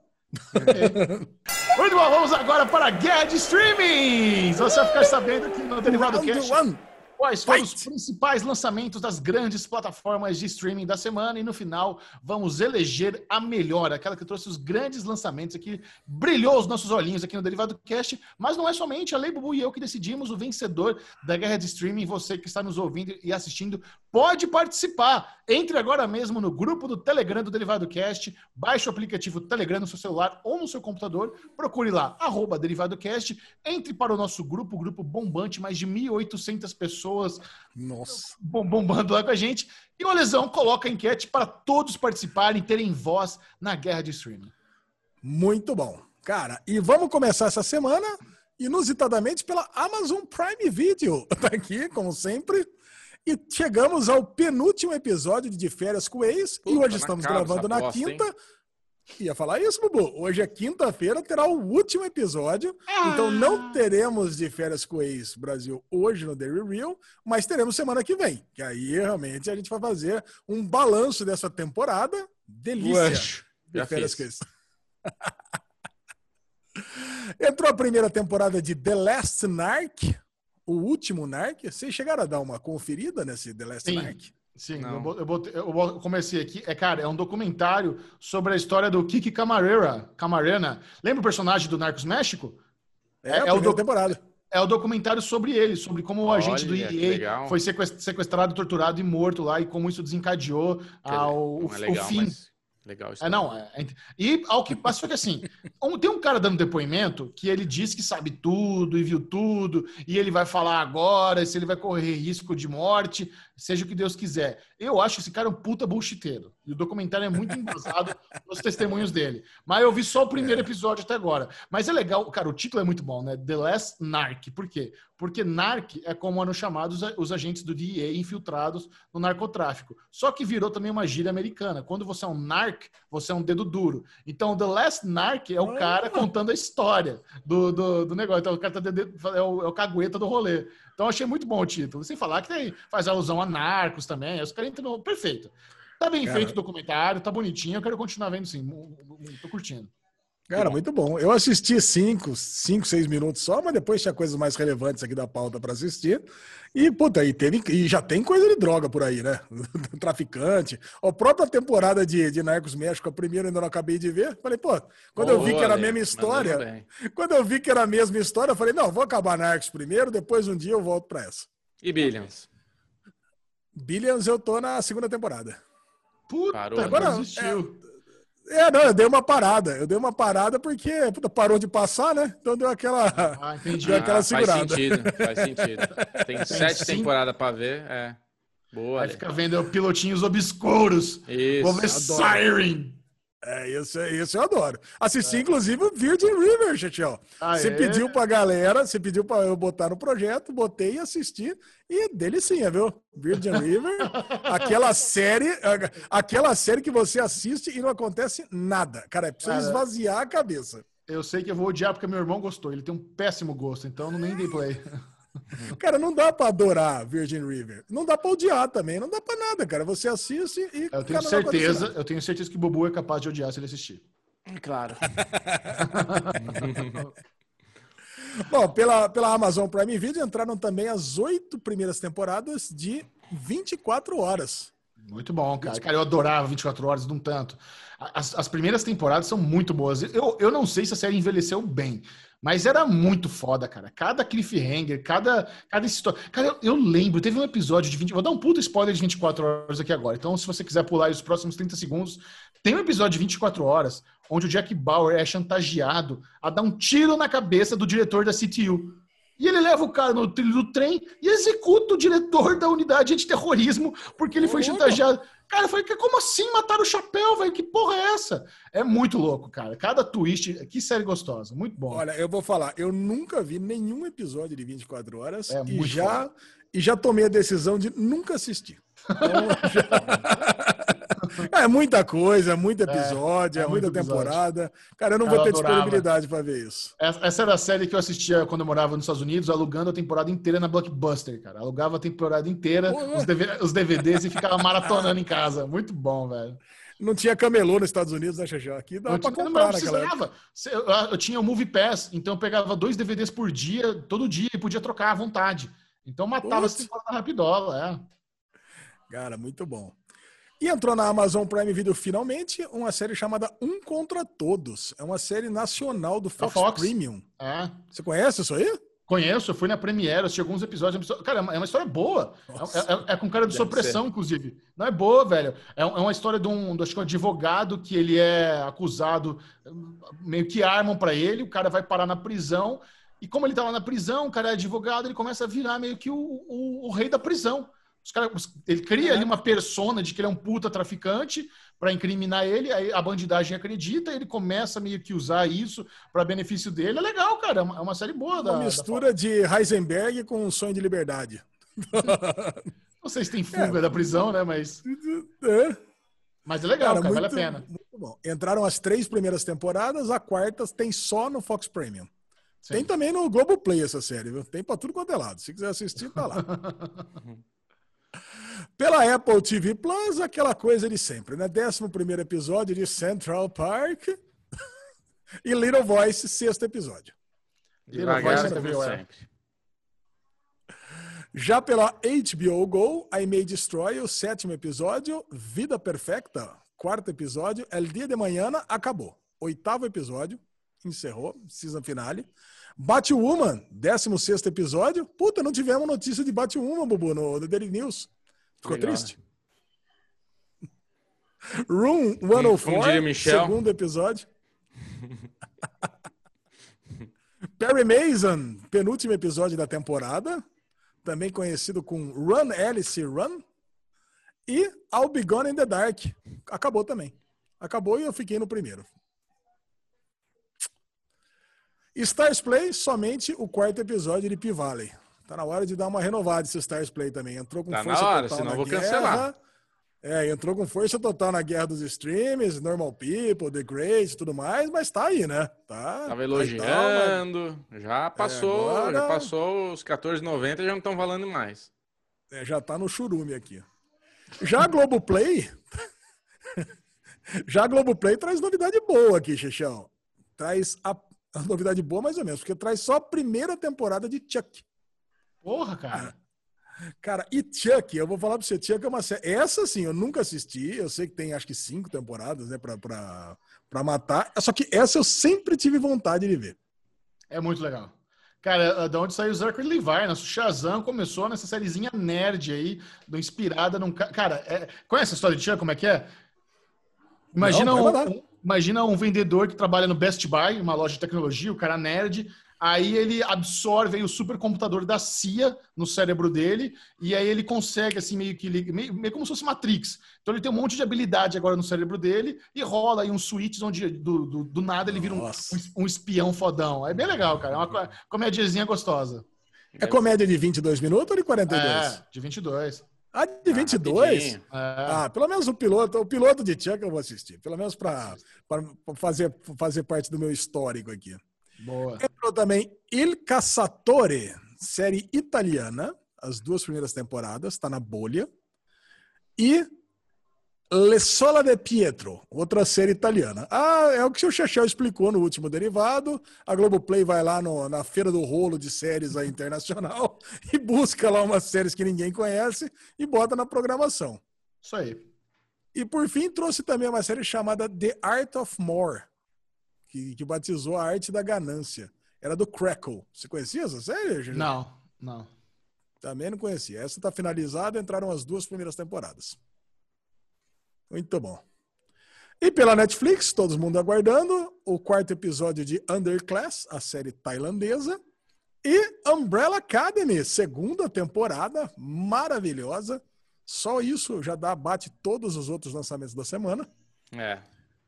Last Chance You, aquele documentário de futebol americano universitário, a quinta temporada, a última. Caraca, foi longe isso aqui, hein? Nunca vi.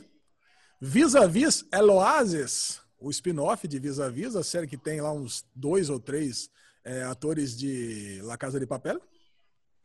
Nunca vi também. Aí entrou uma sériezinha é, britânica chamada Get Even, que veio traduzida como Ninguém Mandou. Puta, pelo que eu vi, é tipo uma Pretty Little. E aí eu já caí uma vez nessa, não caio nunca mais, então nem assisti, né? Porque se eu entro numa dessa, eu não saio nunca mais, cara. Já não quis nem saber disso. E na parte de docs e reality shows, por dentro das prisões mais severas do mundo, até quarta temporada já. Puta, nunca assisti isso aqui. Mas, cara, mas tem uma prisão no Paraguai. Será que é a prisão que o Ronaldinho Gaúcho tá? Acho que não, né? Deve ser uma, deve ser uma prisão mais barra pesada. Sugar Rush. Sugar Rush, terceira temporada. É uma reality show de confeiteiros que você tem tempo para fazer lá o bolo, mas é confeiteiros oficiais, que é diferente daquele mandou bem lá que Sim. sai aqueles bolos bizarros. E Connected, a era dos dados. Cara, Connected, a era dos dados é bem legal. Esse aqui nós vamos falar no. Oxe, já não gostou. Nós vamos falar no Derigusta. Ele assistiu? Assisti. O Chechel? Ah, não assistiu? Ah, não sei. Ah, só faltava não ter assistido. Surpresinha. É. Ah, ele assistiu com certeza. E é isso aí. Essas foram os lançamentos da semana. E agora vamos dar as nossas notinhas, começando por ele, Bubu Clemente, o homem do boné. Vamos lá, bonezinho que a gente vai falar logo mais, tem uma história bacana. Cara, é. É uma semana muito boa de dar nota, né? A Netflix tá linda, a Netflix tá maravilhosa, só coisa boa, trouxe aí muitas coisas legais pra gente assistir, pra gente se deliciar. Primeiro lugar. Segundo lugar, eu vou dar pra HBO Go. Perry Mason tá, assim, para mim, perfeita, tá muito gostosa de assistir, muito boa. O que o Michel falou, tá acontecendo algumas coisas que são clichês, que... mas assim, eu tô gostando de entregar do jeito que tá entregando, tá me satisfazendo. Aí começa, né, aquela nota por nota, porque daí para frente não, não tivemos nada surpreendente. Então, Globoplay, porque tá investindo, colocando as coisas. E depois, cara, pode escolher aí. Acho que a Amazon. Amazon. É, então, a Amazon em quarto, quinto Apple Play, que tem duas, e sexto Stars, que tem uma. É a forma que eu consegui eleger aí. E aí, Chechel, Netflix é. em primeiro, o que mais? É, não, tem como, né? Netflix em primeiro, Umbrella Academy sensacional. É, HBO Go também, Perry Mason segura em medalha de prata para HBO Go. Eu vou dar o bronze para Netflix. Ter, terceiro lugar para Netflix. Para Netflix, não, não para Amazon. Para Amazon, para Amazon Prime Video. É, o quarto lugar, Globoplay. O quinto, Stars. E o sexto, Apple. Cara, muito bom. Eu vou dar o primeiro lugar para Umbrella Academy, ou, então seja, para Netflix. Cara, não tem nem o que discutir, cara. Só para Umbrella Academy, Netflix já tem que ganhar o primeiro lugar essa semana. O segundo lugar para HBO Go, por Perry Mason e I May Destroy You. Inclusive, a gente já podia começar a nos atualizar, né? Porque vai acabar Perry Mason, a gente tem que falar pelo menos no, no season finale. Em terceiro lugar, eu fiquei naquela dúvida, né? 24 horas versus Chuck. É o meu critério, entre Amazon e, e, e Globoplay. Com aquele, com aquele pouquinho de diferença com o ex para Amazon. Mas eu vou dar para Globoplay, porque, cara, tô com vontade de assistir Chuck. Terceiro Globoplay, quarto Amazon. E aí, no, no, na rabeta, é, é, Stars versus Apple, que é aquela disputa, Little Voice versus P-Valley. Eu prefiro Little Voice, quinto, e Stars Play em último, com essa P-Valley. Bora melhorar, senão vai cair para a segunda divisão. Ó, a galera tá querendo, a galera tá querendo um spin-off de Guerra dos Streams com, com os streams da segunda divisão. Isso, muito e bom. E o público, o que, que vocês acham? Netflix ganhou com quantos por cento? 28%. 28%. Bubu Clemente. Ah, eu vou dar 35. Tá muito 35, discrepante né? essa semana. Netflix ganhou em primeiro lugar com 26%. Ó. HBO Go em segundo lugar com 22%. Amazon 19, Globoplay terceiro, Globoplay com 16. Aí Stars com três pontinhos a mais só, com 9 e Apple em último, 9%. E agora eu vou para totalização do mês de julho, que mudamos. Estamos em agosto para ver com quem ganhou. Cara, não tem novidade nenhuma, né? No total, Netflix ficou em primeiro lugar com 188 pontos. Aí depois vou pegar essa tabelinha, colocar lá no Twitter, arroba DerivadoCast, para todo mundo ver todos esses números. Em segundo lugar, HBO Go com 140 pontos. Em terceiro, Amazon com 117 pontos. Em quarto, Globoplay com 104. Em quinto, Stars Play com 38. E em último, Apple Plus com 29. Puta. E acabou a guerra dos streams no mês de julho. Muito bom, agora é aquele momento da velocidade no bloco de spoilers. Vamos falar sobre o Grande Prêmio da Inglaterra. Alexandre fazendo a, vinhe, a vinhetinha bocal dele. Mas tem a vinheta é valendo, né? Vamos lá, a é. vinhetinha valendo.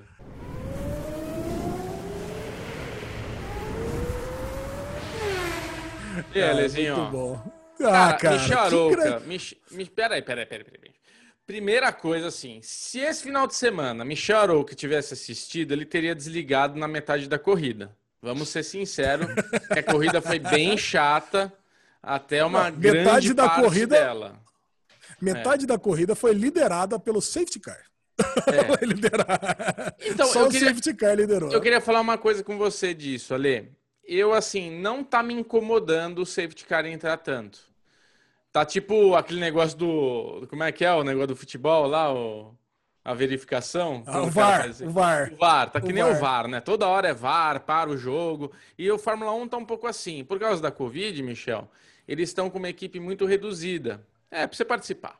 Então, assim, a gente está com uma. Eles estão com uma equipe muito reduzida. Então, entra o safety car para a galera ter tempo de ir lá, tirar carro, limpar a pista e não sei o que lá.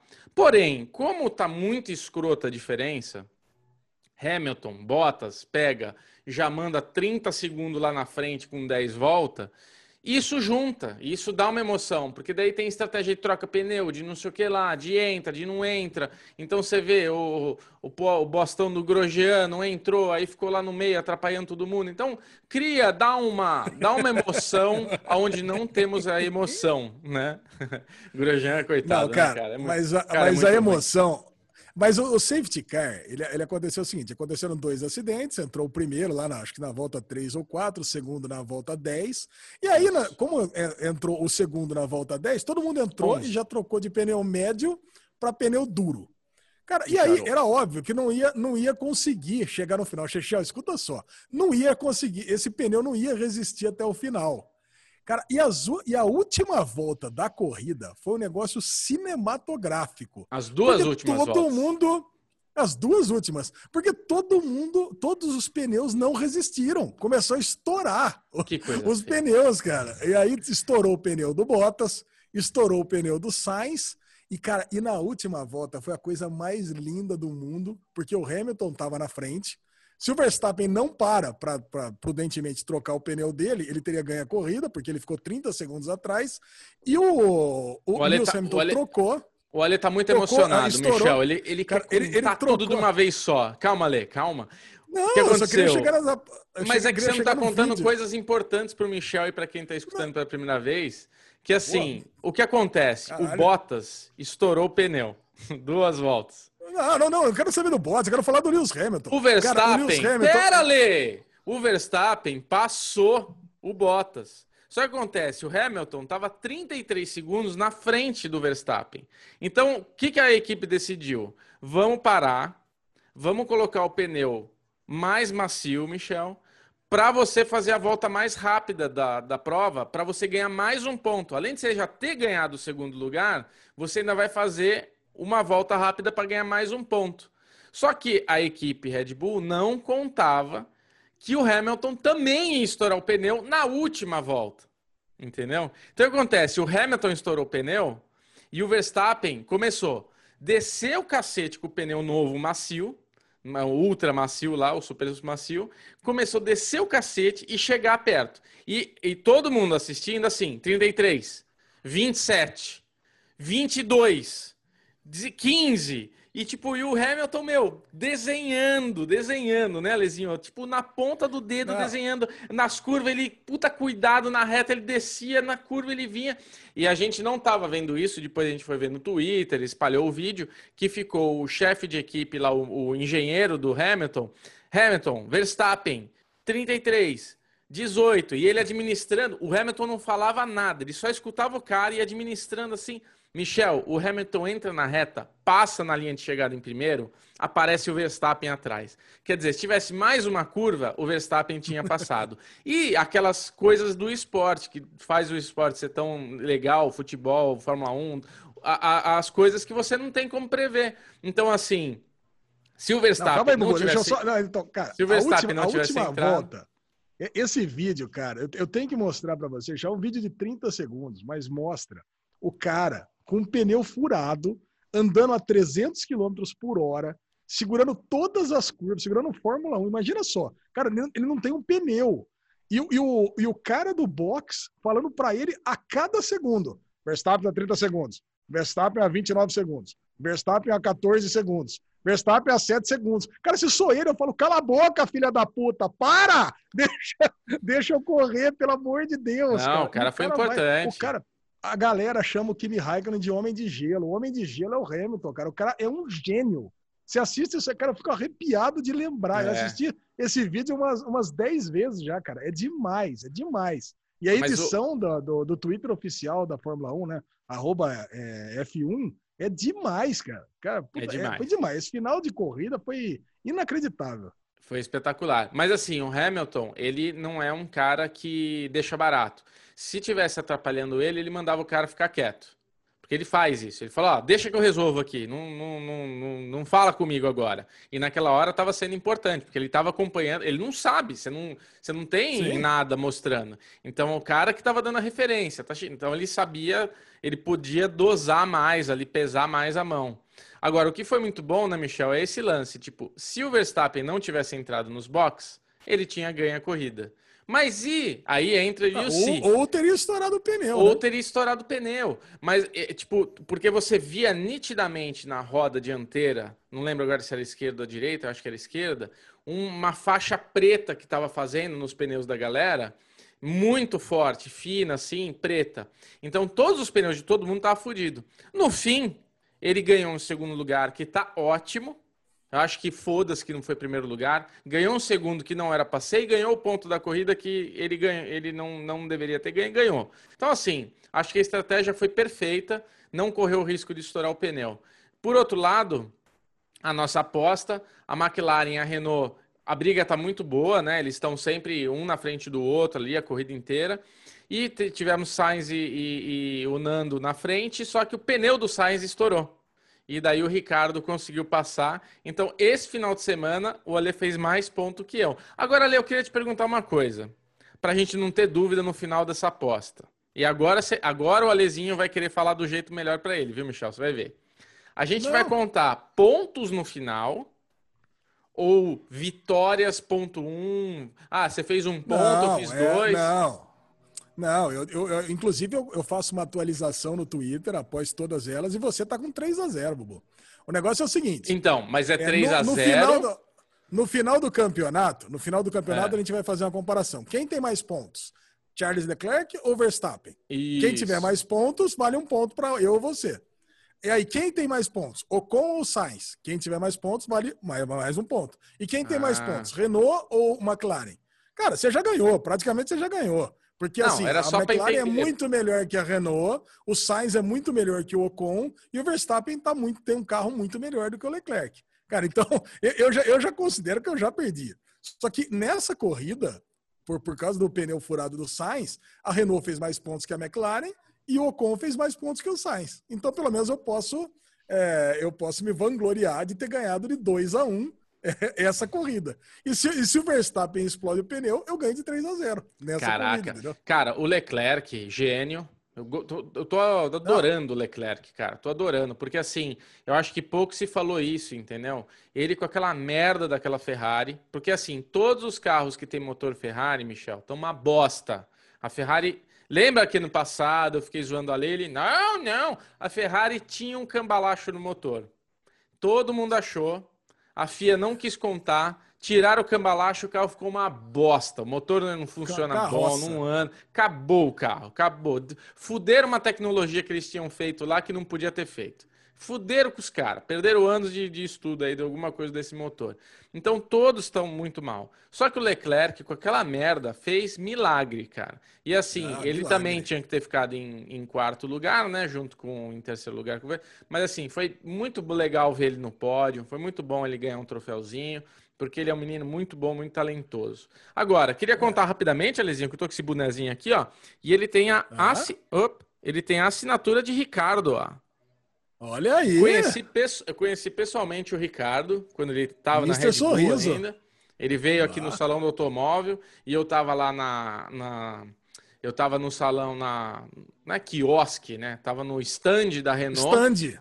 É, e a Renault trouxe o piloto, o Ricardo, para ir lá. Aí meu pai estava lá, que meu pai era piloto, então ele correu pela Renault, então a Renault estava reunindo. Então o papai ficou lá trocando ideia com o Richard e eu fiquei lá, Ricardinho, tá o bonezinho assim na dola, e foi lá, tirei foto, muito fofinho, muito simpático, é desse tamanho, viu? Piloto de Fórmula 1, a galera acha que tem 1,90m, é tudo desse tamanho, é tudo 1,60m. Só tem o Kvyat, hoje... os caras que é 1,90m lá.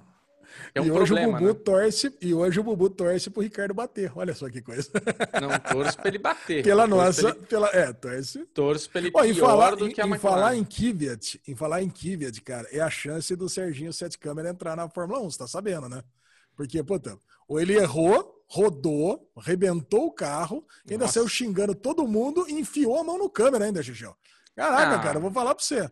Agora, assim, o, o, o, Christian Horner deve ter, deve ter dormido com a cabeça quente, né? Porque o álbum não tá rendendo nada.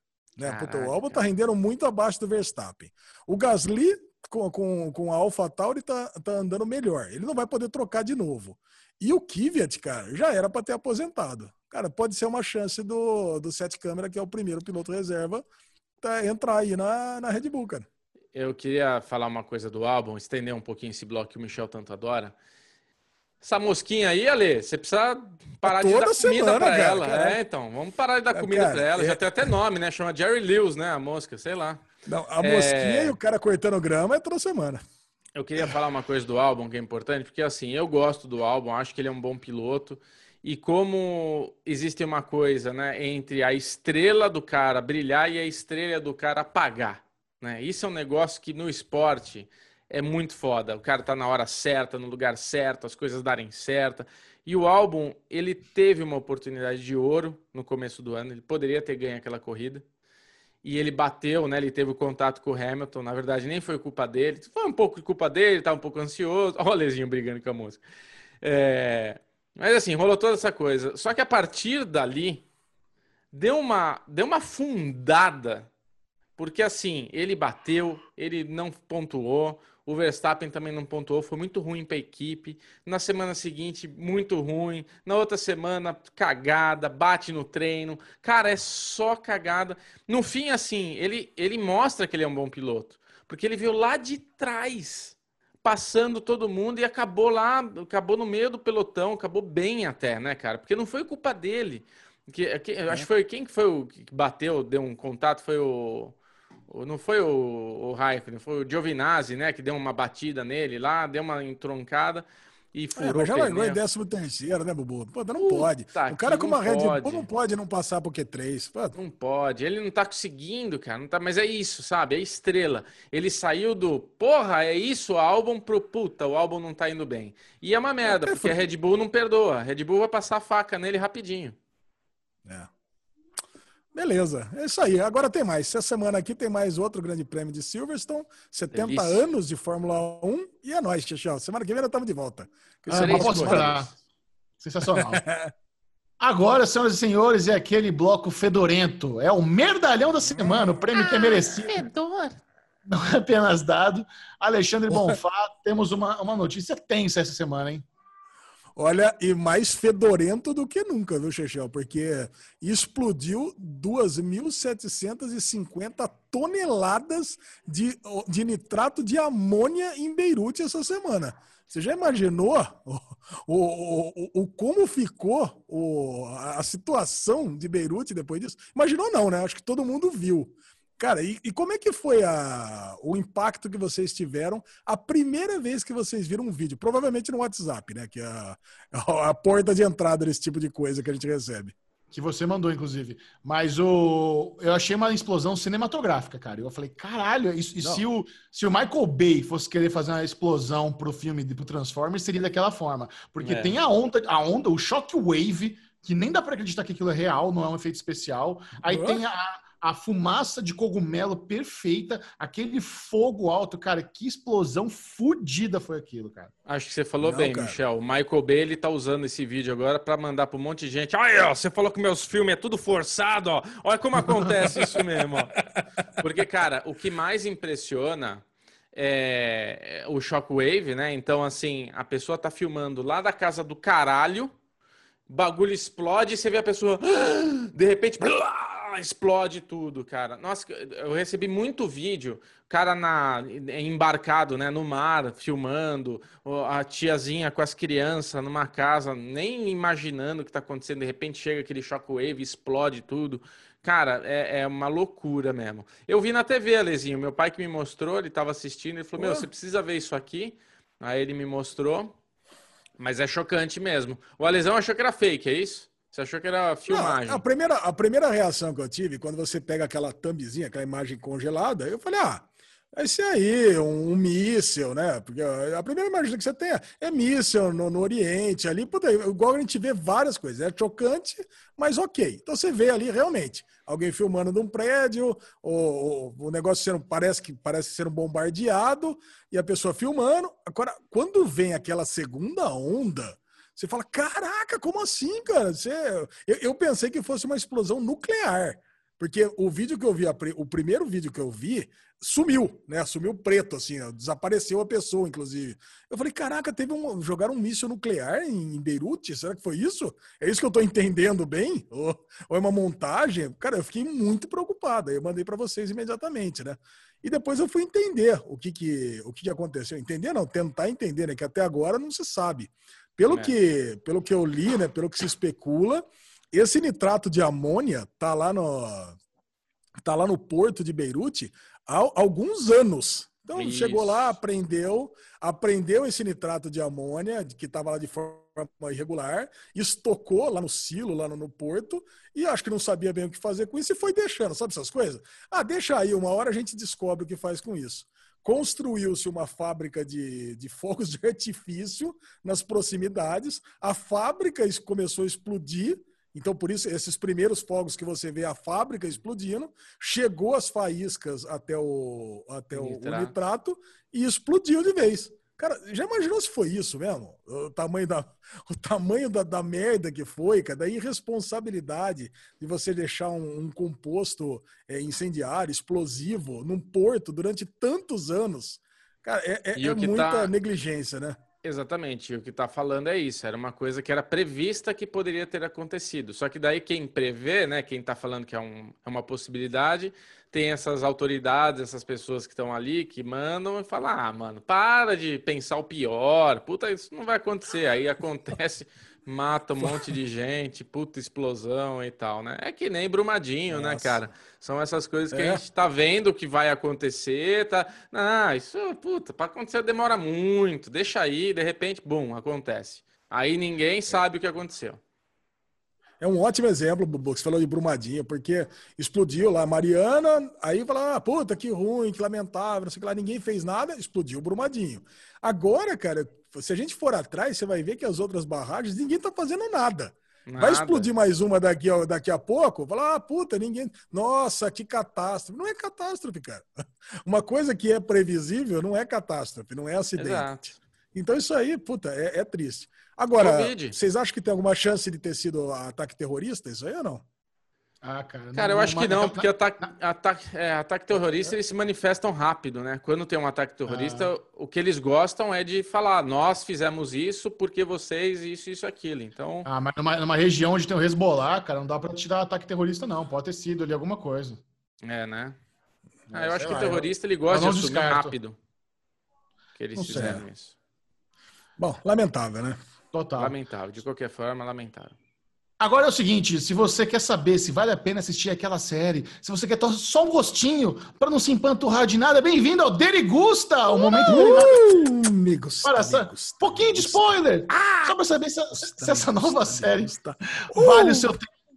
Começando com Mundo Mistério, novo, novo programa do youtuber Felipe Castanhari para Netflix. Olha. Felipe Castanhari, que já é referência em qualidade no YouTube, agora elevou a potência máxima e o seu, o seu, o nível de produção, fazendo aí um, um documentário científico naquela pegadinha ao mundo de Bigman para Netflix. E, cara, é, que surpresa boa, cara. Eu, eu diria que esse, esse pro, projeto do Castanhari tem chances de ser o projeto brasileiro da Netflix que vai viajar melhor ao redor do mundo. Ele funciona super bem para a molecada do mundo inteiro, botar isso em inglês, Sim. em russo, em espanhol, vai viajar bem. Muito caprichado, achei que ele conseguiu ali trazer animações, VFX, é, uma montagem legal. Foram no, no Triângulo das Bermudas fazer em lock lá com drone, o caralho. O Bubarim tá lá fazendo alívio cômico. Cara, gostei. Eu, eu, vi só o primeiro episódio até agora. É um pouco é um infantil demais, talvez, pra gente. Acho que nós não, não, somos exatamente o público do mundo mistério, mas quem tem filho, cara, bota isso aí pra assistir, que, cara, vai ser muito legal. Os, os experimentos, é. as histórias. É, cara, o, o Henrique, meu filho, sete anos de idade, esse é o tipo de programa que ele tá assistindo hoje no YouTube. Tem um lá que é Lucas e Daniel, são, são os apresentadores, acho que é um dos canais de YouTube mais, mais populares hoje. Eu não lembro o nome, puta, mas é, cara, se eu falasse aqui, você falaria, já conheço, sei, óbvio que é. Cara, mas é um, é um canal de ciências desse tipo e é, é a mesma pegada, mas com muito menos budget sabe? Mas é, é, a galera que vai lá, fala de biologia, fala de ciências, fala de física, fala de química. Mas, cara, mas eu, uh, eu vou apresentar para ele e tenho certeza que ele vai maratonar isso aí com sete anos e vai adorar. Cara, porque é exatamente isso que a molecada gosta. É você, você apresentar ciências de uma forma divertida. E o conteúdo, cara, é, apesar de atrair a, a, a, molecada, as crianças, é um conteúdo rico. É um conteúdo. É um conteúdo que, que se você não, não conhece nada de Triângulo das Bermudas, você vai saber a história desde o começo até, até o final, aquele, aquele lance lá de, do enxofre lá que sai do fundo da terra e isso pode causar precipitação dos navios, uma coisa que eu não sabia. Então, cara, cara é, eu adoro essas coisas esses documentários de, de ciências. Puta, e a gente fica orgulhoso, né, de ter um produto desse brasileiro na Netflix. Fica, né, Ale? Agora, cara, foi, foi muito. Eu tava ansioso para ver, porque o teaser, assim, que a gente tem, as coisas que ele tem, eles tinham lançado para divulgar, eu tava achando que ia ser muito legal. O Michel falou, porra, cara, tá surpreendente, olha que bonito, acho que vai brilhar. E assim, quando eu dei play, eu, eu, a única coisa que me preocupava era o alívio cômico. Eu falei, puta, cara, vai ser zorra total, como é que vai ser isso daí, né? Porque e, cara, assim que começa, primeiro eu fiquei muito impressionado. muito impressionado. A qualidade da captação. Não assim, tipo, tá tudo muito nítido, mas tá um nítido muito bonito, tá um nítido cinemático, tá um nítido, tipo, qualidade mesmo. Eu queria até saber que câmera que eles usaram, lente, como é que foi. Tipo, depois eu quero ver o making off desse troço, porque, cara, me impressionou muito a qualidade. O Castanhari tá muito bem. E daí, quando a gente tem um menino que vem com alívio cômico, que ele solta a primeira piada, eu falei, puta, eu acho que eu vou odiar esse negócio. Só que daí ficou bom, ficou engraçado, não ficou forçadão. E eu acho que o que é mais legal é isso que vocês falarem. É, eu comecei a ver muito interessado sobre tudo que estava sendo mostrado. O Guilherme Briggs, maravilhoso, né? O Briggs tá muito bem, a voz dele dá um peso, né? Perfeito. né? Dá uma credibilidade. Cara, assim. Ele é Nossa. é muito foda, cara. Ele é, porra, ele não tem o que falar, né? Esse cara é maravilhoso. Inclusive, uma bela dica seguir ele no Instagram, que ele faz muita brincadeira no Instagram com os bonecos que ele tem em casa. Puta, toda hora ele tá soltando um monte de coisa com aquela vozeirão lá. Mas assim, eu comecei a assistir até a metade. Eu tava vendo sozinho e eu tava vendo cedo. Era logo de manhã quando eu acordei e dei play, que o Ale falou: ah, já entrou, deixa eu assistir. E nisso, meu filho de quatro anos acorda e vem sentar no meu colo, me dá bom dia e tal. E ele viu que eu tava assistindo. Cara, e assim, a molecada nova que cresce aí, essa geração que é YouTube, que é o celular, tipo, eles não têm muita paciência. Não gostou, ele já passa. Mano, ele sentou no meu colo e ficou assistindo até o fim comigo. Eu fiquei impressionado. Falei, porra. Boa. Porque é assim, para um moleque de 4 anos, é um tema muito adulto falar do triângulo. Mas eles, ele cria uma narrativa ali que ele consegue deixar eu interessado e o meu filho interessado. Ele consegue unir dois públicos. E isso é muito legal, Ale. Você conseguir assistir com teu filho um conteúdo e ir aprendendo e conversando é muito rico, entendeu? Porque não é infantil Sim. a ponto de eu não quero ver e não é adulto a ponto de meu filho falar não, próximo, quero ver outra coisa.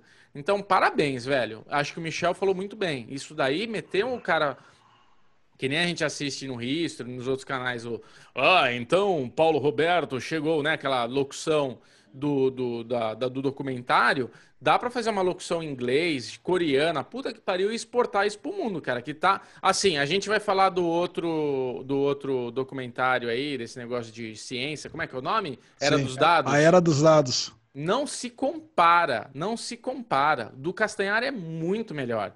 O indiano, não é indiano, né? O que, que é aquele cara lá? Mas assim, ele, tipo, é legal, tal, mas, por exemplo, eu não vi até o fim. Entendeu? Não é um negócio que me interessou vi, desse jeito. Gostei pra caramba. Eu, eu achei ele meio forçado. Não, não. O Castanhar eu achei não. bom do começo ao fim, cara. Então, assim, dois produtos muito parecidos. Até achei uma estratégia que não foi muito boa pro Castanhari lançar duas coisas parecidas assim. Apesar que não é muito parecido, mas é essa coisa de ciência. Mas me, se destacou para mim o do Castanhari.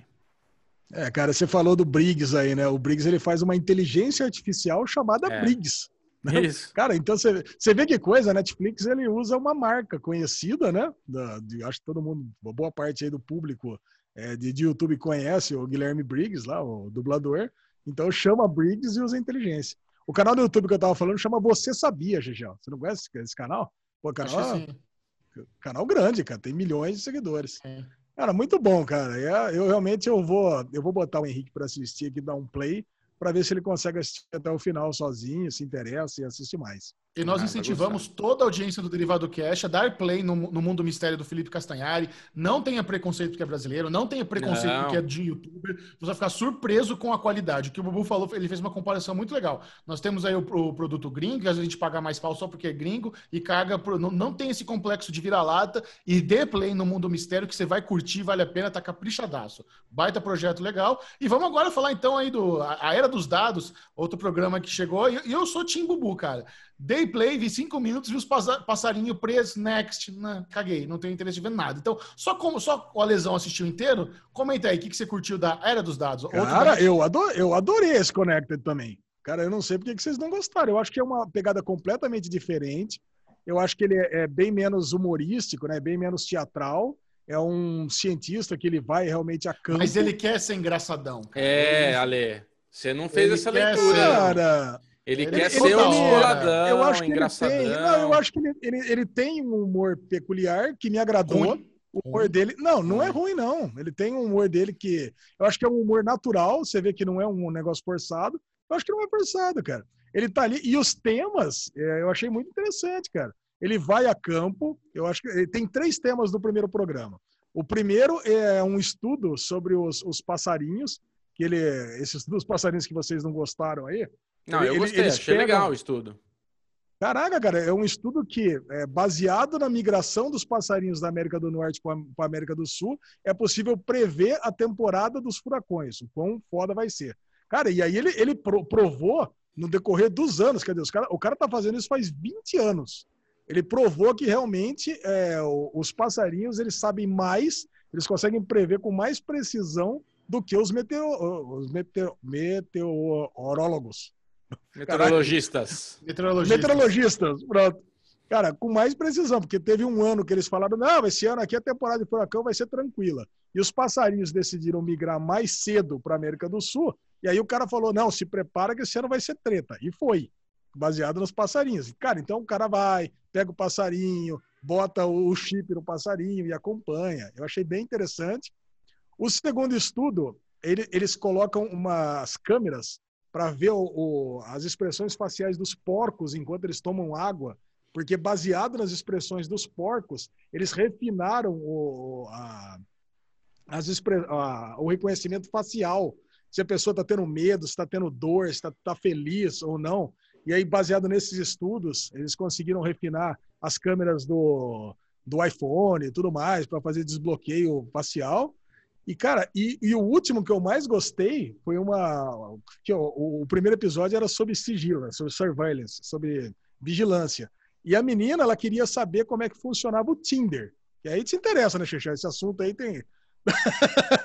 Você que tá aí nesse mundo, nesse mundão de meu Deus. Cara, e a, é, é, ela ficou Aliás, interessada. A única rede social que eu sou verificado é o Tinder. Ô, oh, verificado? verificado. Ah, eu vou criar uma conta no Tinder só pra ver. Só pra ver isso, como é que funciona. Gay. Não, gay só pra ver o Xerxão verificado.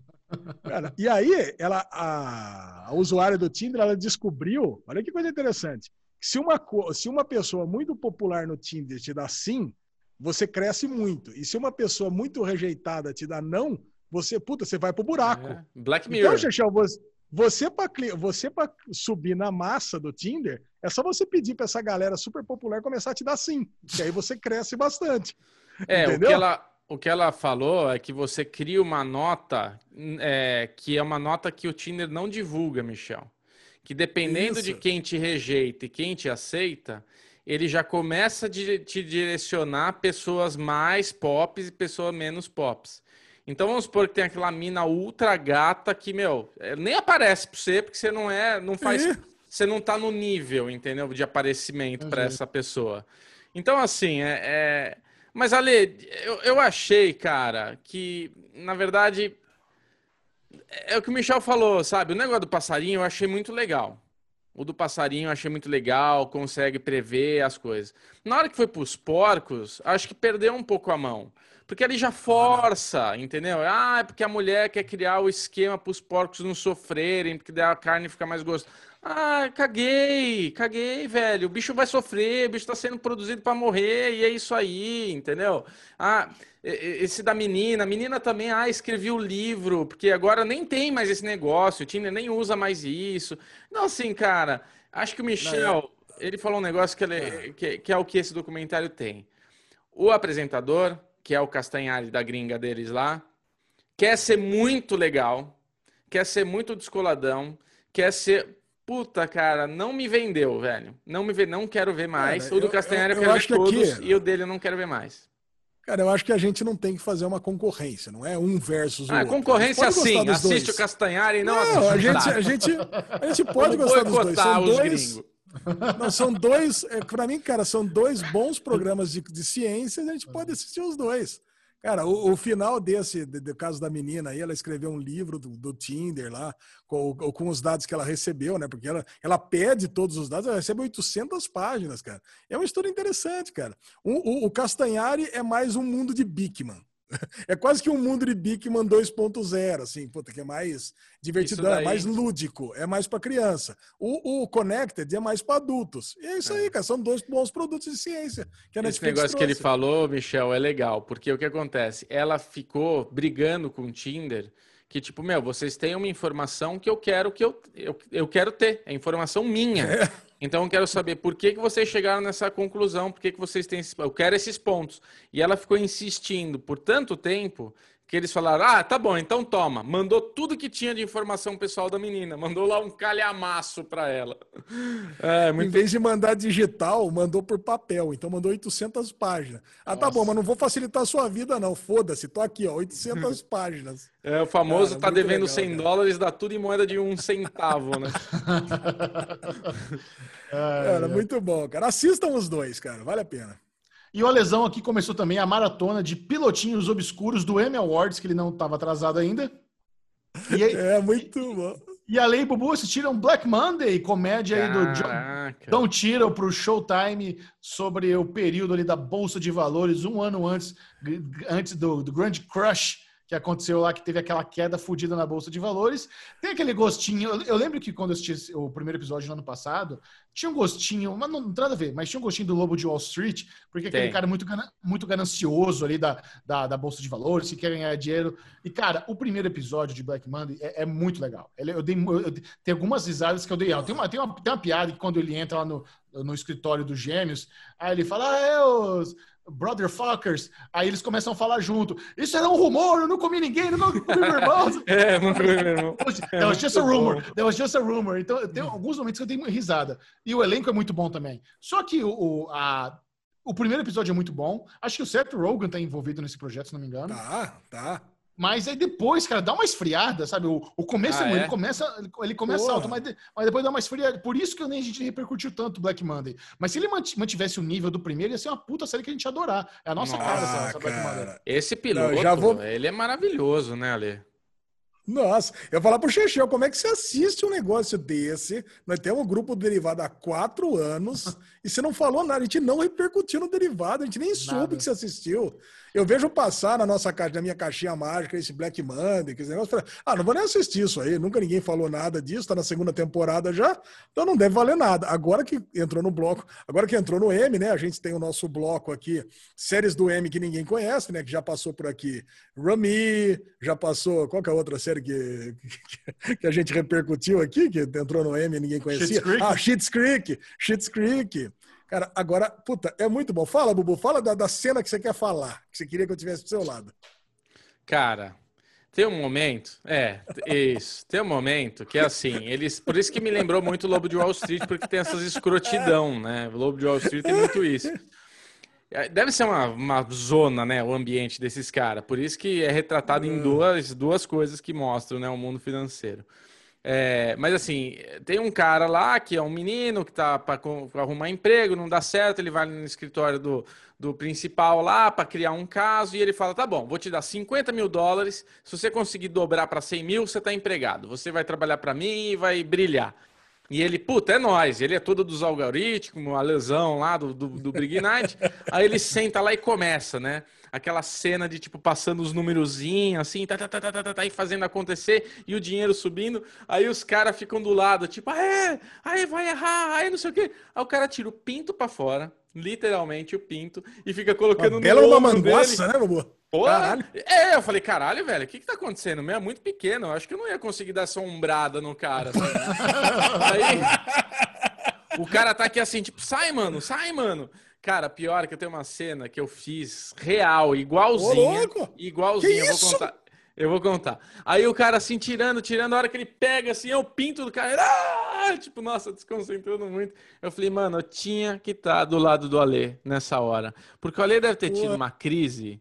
O que, que aconteceu nossa. quando você viu essa cena? A tua mulher viu brigar com você, era de madrugada. Conta quando você viu essa cena. É isso que eu quero ver. Cara, eu tava assistindo lá, tem vez que eu tomo café aqui umas 5 e meia, 6 horas, eu vou assistir lá um episódio para dar aquela quebrada entre o. Entre o, entre o, o, entre um o turno da, da, tarde, entre o turno da tarde e o turno da noite de trabalho. Cara, aí, puta, assisti. Tava assistindo sozinho. Cara, eu falei, caralho, cara, já tava gostando. Eu falei, pô, agora que eu adorei essa série, porque, puta, é droga, é sexo, é palavrão, boca suja. É a minha série, cara. Isso aqui eu tô adorando. E não sei se você reparou, Chechel, é, eu acho que o Don Tiddle, ele tava com uma saudade de House of Flies, que House of Flies começa Começa bem pra caralho a primeira temporada. Depois vai caindo, tem o romance dele com a Kristen Bell, a série estraga. Mas o primeiro, o, o primeiro episódio, você tem o Don Tiddle, você tem no, no, time dele, tem o Ben Schwartz, que é, que é como se fosse o cara do Pinto. Você tem a Kristen Bell, que também é escrotíssima, ela faz qualquer coisa para se dar bem na, na, empresa de assessoria. E tem, o, e tem o cara novato, que é o cara do Oclinho lá do, do House of Lies, que lembra demais o, o, cara que tá entrando também na empresa. E, cara, são os quatro. Então, puta, eu falei, cara, o Don Tiddle fez essa série porque ele tá com saudade da escrotidão da primeira temporada de House of Lies. Mesmo eu adorei a primeira temporada de House of Lies. Cara, House of Lies me deu uma, deu, me deu uma frustração, porque os caras prenderam a Kristen Bell por, sei lá, 5, 6 anos, quantas temporadas teve essa bosta, e a série ficou tão ruim, cara, e eu era frustrado, falei, caralho, velho, essa série não acaba, a Kristen Bell tá presa nessa porcaria dessa série. O começo, me lembrou House of Lies também, mas acho que é por causa, por ser do Showtime, ambas, né? Mas, velho, é bem lembrado. Enfim, fica a dica aí, tem a série do M. Quem não assistiu Black Monday, não, não tem no Brasil nenhum serviço de streaming nem nada, tem que dar seus pulos aí. Mas vale a pena, cara. Se você, a Black Monday está concorrendo pela segunda temporada desse ano, mas se você quiser ver o primeiro episódio, recomendamos aqui no Derivado Cast. Deixa eu dar uma de lesão, Michel, só contar a história do Pinto, né? Que o Ale deve estar ah, tá, tá. muito curioso para saber. Ah, sim, porra.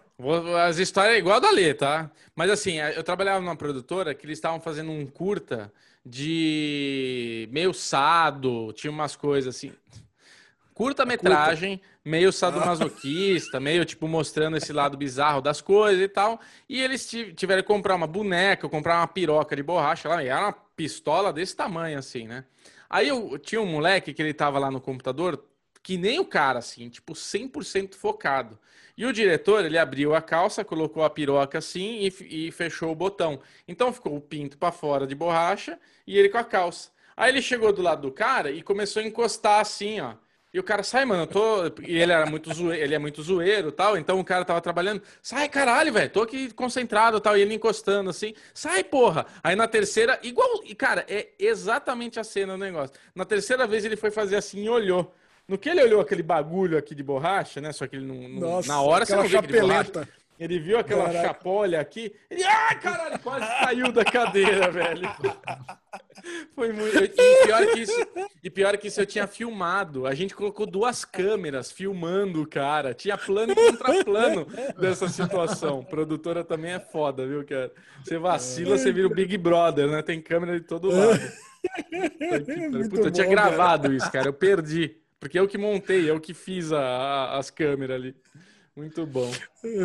Senhoras e senhores, se preparem para a chuva de spoilers. Vamos entrar agora naquele bloco spoilento do Derivado Cast, onde vamos falar sobre Umbrella Academy, Rick and Morty, Room 104, Perry Mason. Então, antes de mais nada, receba a vinheta spoilosa da Interwebs.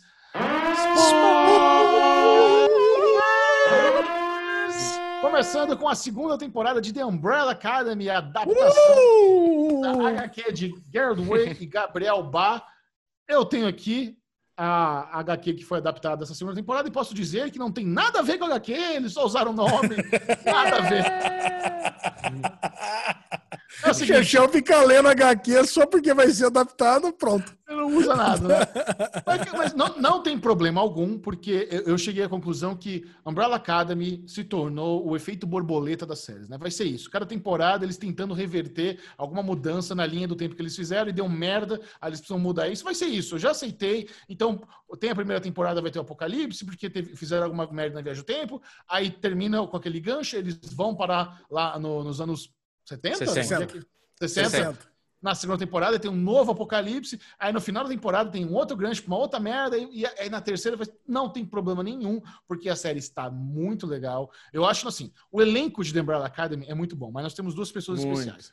O ator que faz o Five e o ator que faz o Klaus, eles nasceram para fazer esses personagens. O, a outra galera, a outra galera é boa, mas eu, eu, me, eu me imagino outros, outros atores fazendo. Mas o moleque, o moleque faz o 5. Como eu é. amo, como é bom. Eu, eu, eu assistiria um spin-off só do 5, cara. Muito foda. Vocês não ficaram preocupados dele falar que ele ia falar pro eu dele no futuro, voltar calculando certo, porque daí ele não ia voltar mais sendo criança? Eu falei, puta, só falta o Five não ser mais a criança. Ele sair dessa temporada e a partir dali ele ser só o velho.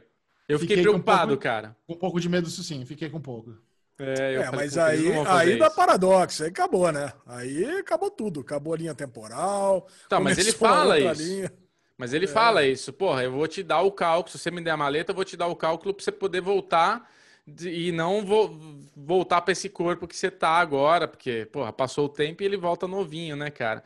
Eu achei, eu achei uma sacada muito legal da série deles conseguirem voltar para a década de 60 para trabalhar problemas atuais. Então eles foram na década de 60 mostrar como tinha um preconceito e mostrar como naquela época tem coisas que atualmente a gente tem esse problema de preconceito com, com os gays, com os negros, com tudo isso. Então acho que eles colocaram essa pauta ali dentro de uma maneira muito inteligente. Gostei pra caralho.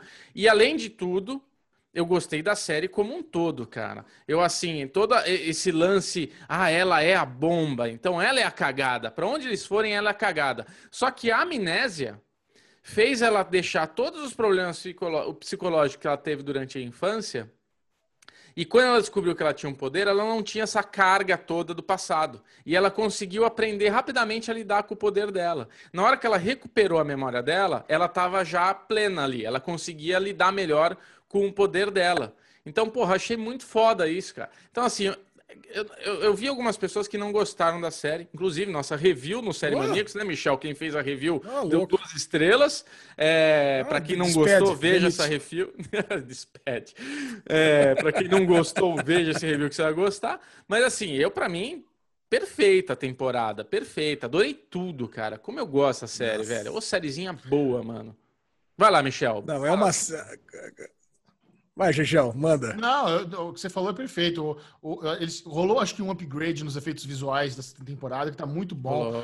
Ele tem, tem meio que um efeitinho repetitivo, que é o slow motion, sabe? Na, naquela sequência inicial lá que tem o, o, tan, o tanque dando tiro, aí o Five tá do lado e blue, mas slow motion. Isso foi um efeitinho que eles repetiram ao longo da temporada, mas eu gostei muito, cara. Tem, tem um ritmo muito bom, você se interessa, é, a, a, parte de humor, a parte de viagem no tempo, assassinato do Kennedy, tudo ali muito atraente né, Alisão? É, eu acho que é o seguinte, essa temporada aqui, eu acho que foi a única pessoa que gostou mais da primeira do que da segunda. Acho que, é, acho que é um consenso que a segunda é melhor que a primeira. Que a primeira é. me pegou de um jeito. Cara, ah, a primeira, eu... para mim, foi, foi cinco estrelas, Também sem gosto. duvidar. Essa segunda, é. cara, é 4,75. Mas, cara, essa série, para mim, ela é quase perfeita. E essa, essa segunda temporada, eu gostei mais do começo do que do final para dizer a verdade. Porque o começo, aquele lance de colocar os personagens, cada um chegando num tempo, e depois você contar um pouquinho de cada um deles, tirou o protagonismo da primeira temporada do, do Five e do Klaus, que eu concordo com o Chechel, cara, são os dois melhores personagens, Sim. os dois melhores atores, e você distribuiu. Agora a gente conhece melhor todos os personagens e a gente passa até a gostar mais de todos eles de uma forma um pouco melhor. Cara, e todos os personagens são quebrados de uma forma ou de outra, né? E você vê que eles não são um grupo, eles não conseguem formar uma unidade. Com exceção daquela cena onde entra todo mundo no carro, que é, putz, você, você até acha bonito, né? Porque eles não conseguem formar nem grupo de dois, três. A galera não se entende de jeito nenhum, cara. É, é, é, é muito duro de você Isso... se unir. Isso eles aproveitam bem na HQ. Na HQ tem esse lance também que eles não conseguem ser unidos. E eu sinto, eu não sei que eu sinto falta, mas é muito curioso. Na HQ eles chamam muito um, um, um pelo outro, não pelo primeiro nome, mas pelo apelido. Então, por exemplo, o, tem, tem, o Kraken, que é o Diego, é, tem o Space Boy, que é o, que, é o, que é o número um. Eles usam muito esses apelidinhos deles, de, esses codinomes de heróis, e na, e na, série eles nunca usam, né? O ah, Kraken é o Diego ou é o Ben? Pegou. É o Kraken é o Diego. Que o Kraken é. é o polvo, né? Não é? Kraken é, não, o... mas, mas é o Diego. Ah, interessante. Bom, e a, aí quando Agora... chega no final, aí quando chega no final, não sei se vocês tiveram essa sensação que teve, é, teve três. Parece a impressão que a série ela chegou a três catarses. Você teve uma catarse, que era o episódio, o episódio 8, que é o episódio onde dá, aquela, dá aquele enlace final da, da situação do número 5 com ele velho. Então, puta, tem a, e a situação também do Kennedy. Então, puta, dá, dá a impressão de um, season, de um season finale ali. Aí depois você tem o episódio 9, que é. Não, o, o episódio 8, que é a situação ali do, do número 5. Depois você tem o, o, episódio 9, que é a situação da explosão da, da, puta que tá ali, todo mundo brigando, é onde o Ben morre. E aí depois você tem o episódio 10, onde chega a Handler lá com a, com a Layla e você tem um negócio. Então, cara, você, parece que você, puta, dá aquele respiro, aquela puta daquela, daquela, daquela cena apocalíptica, aí volta. Aí no episódio seguinte, de novo. E no episódio 10, de novo. Então você não tem aquela catarse final uma vez só. Então, puta, você fala, caraca, meu, porra, cadê, cadê o terceiro ato dessa série? É, terceiro ato, quarto ato, quinto ato? eu não sei, eu fiquei com essa sensação que não, não, não levou a uma coisa só, né? Você, você foi. Falei, caraca, você é, precisa teve, respirar muito para chegar nas. Teve alguns picos de clímax, né? Normalmente é um só, eles trabalharam alguns, tem razão. Trabalharam alguns. É, e a menininha lá, a indianinha, que ela é o, o como é que é o X-Men lá do Ryan, Ryan, Reynolds, né? Que eles unem todos os poderes num só. Ela consegue absorver todos os poderes de todos, né? Tipo a, é a, a mutação, a muta, é vampira. Ela é tipo uma vampira, é isso, Ale? É, isso. Ela, ela é a vampira absorve. do X-Men. Ela consegue absorver o poder de. Só que é uma vampira. É não piorada, é vampira. Né? Não é vampira, porque a vampira suga o poder da pessoa. Ela, ela, meio que uma. Ela só faz uma mímica ali do. do ela do replica. Ah, ela duplica é. o poder que está sendo usado naquela hora. Agora, o momento que eu gostei muito, e daí eu queria perguntar para o Lezinho, que adora realidades paralelas. A gente tem duas, duas coisas que acontecem né, nesse último episódio. Primeiro é descobrir que o pai deles é um alienígena.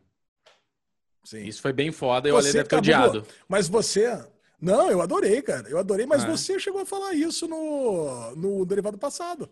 Você lembra é? que você, não sei se você, não. é, você, você levantou essa bola porque se você se, lembra que tem uma cena que mostra ele fugindo do planeta natal dele e levando umas estrelinhas, você chegou a falar até que você achou que ele era um alienígena e estava levando as estrelinhas que você achou que fossem as crianças que fossem inseminar as mulheres no planeta Terra. Ah, isso na, na primeira temporada.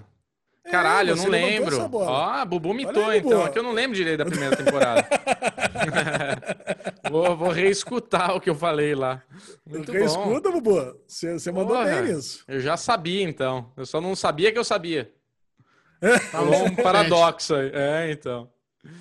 É, muito, bom. muito, bom. E a realidade paralela, Lê, que no, eles caíram no mundo que ele tem outro grupo, por causa que eles intervieram no passado com o pai deles, o pai deles tomou uma direção diferente e falou: não, não vou pegar esses daí, que esses daí são ruins. Já vi que são cagada. é, o lance da viagem no tempo de Umbrella Academy é completamente diferente da viagem no tempo de Dark por exemplo, que Dark dá a impressão é que as coisas sempre aconteceram. Então não é uhum. que a uhum. pessoa via, volta no tempo para que porque elas sempre voltaram e aquilo ali sempre aconteceu. Não, a, a, viagem no tempo de Umbrella Academy é que nem a viagem no tempo de, de Volta para o Futuro. Você volta no tempo e, e muda o futuro. Então você cria uma nova linha temporal. Eu não sei o que acontece com a linha temporal original. Ou ela, ou ela acontece você não tem mais acesso, ou você cria uma nova mesmo. Agora, uhum. puta, vai ser divertido demais uma terceira temporada descobrindo Porra. por que, que o Ben não morreu, por que, que o pai não morreu, simplesmente porque eles voltaram no passado e, e mexeram nessa nova, nessa nova estrutura que foi esse passado. Cara, muito bom, cara. Eu adoro. Esse, esse tipo ah, de viagem eu adoro tempo, também. Eu acho, eu acho muito divertido. É muito Bruno Clemente, sua nota para a segunda temporada de The Umbrella Academy. Tô com a Lê. Primeira temporada 5, segunda temporada 4,75. Tô juntinho com você ali, alinhadinhos. A lesão. É isso mesmo.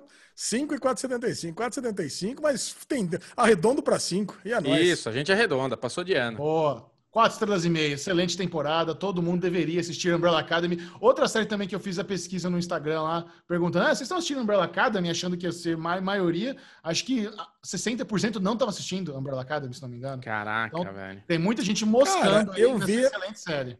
Eu vi, eu vi você comentando isso com a Aline ontem, no Falando de Nada. E você falou que ah, você acha que todo mundo está assistindo na primeira temporada, na primeira semana e coisa e tal, não. Só que todos os gráficos de séries assistidas na Netflix mostram que a galera ou assiste na primeira, na primeira semana ou depois não assiste mais. Então, você tem esse negócio também, Xixel, que você acha que é, ah, todo mundo, você acha que todo mundo está assistindo, mas a galera vai assistir depois? Não. Ou a galera realmente assiste, então essa galera que não está assistindo não vai assistir mais, viu? Será, velho? Não, não acho, não mas acho a gente acho assim, não. Derivado, deri... ah, mora lá no fundinho. O derivado influencia, Lezinho. O derivado a gente tá aqui falando. Assista que vale a pena, tanto a primeira quanto a segunda. Pode assistir delícia. Agora, Cara, se tem uma coisa, sim. se tem uma coisa que eu tava ansioso para saber de Ale Bonfá, era o episódio de Rick e Morty. Que eu tô aqui há três anos falando, Alezinho, eu sei que a gente não quer assistir enquanto não sair na Netflix, mas só assiste esse, que eu, sem querer, dei play e assisti. E eu, eu só pensava, o Ale precisa assistir. Por favor, Alexandre Bonfá, assista esse episódio. Você assistiu, Alezinho? Cara, assisti é, anteontem à noite o episódio é. para gravar o derivado, né? Porque uhum. Cara, é, eu achei o episódio, cara, é, bom, genial, né? Como sempre, puta, Rick e Morty é aquela coisa, né, cara? Aquela coisa que você não precisa nem. Você não precisa ter medo, cara. Você vai assistir no Rick e Morty sabendo que vai ser foda demais.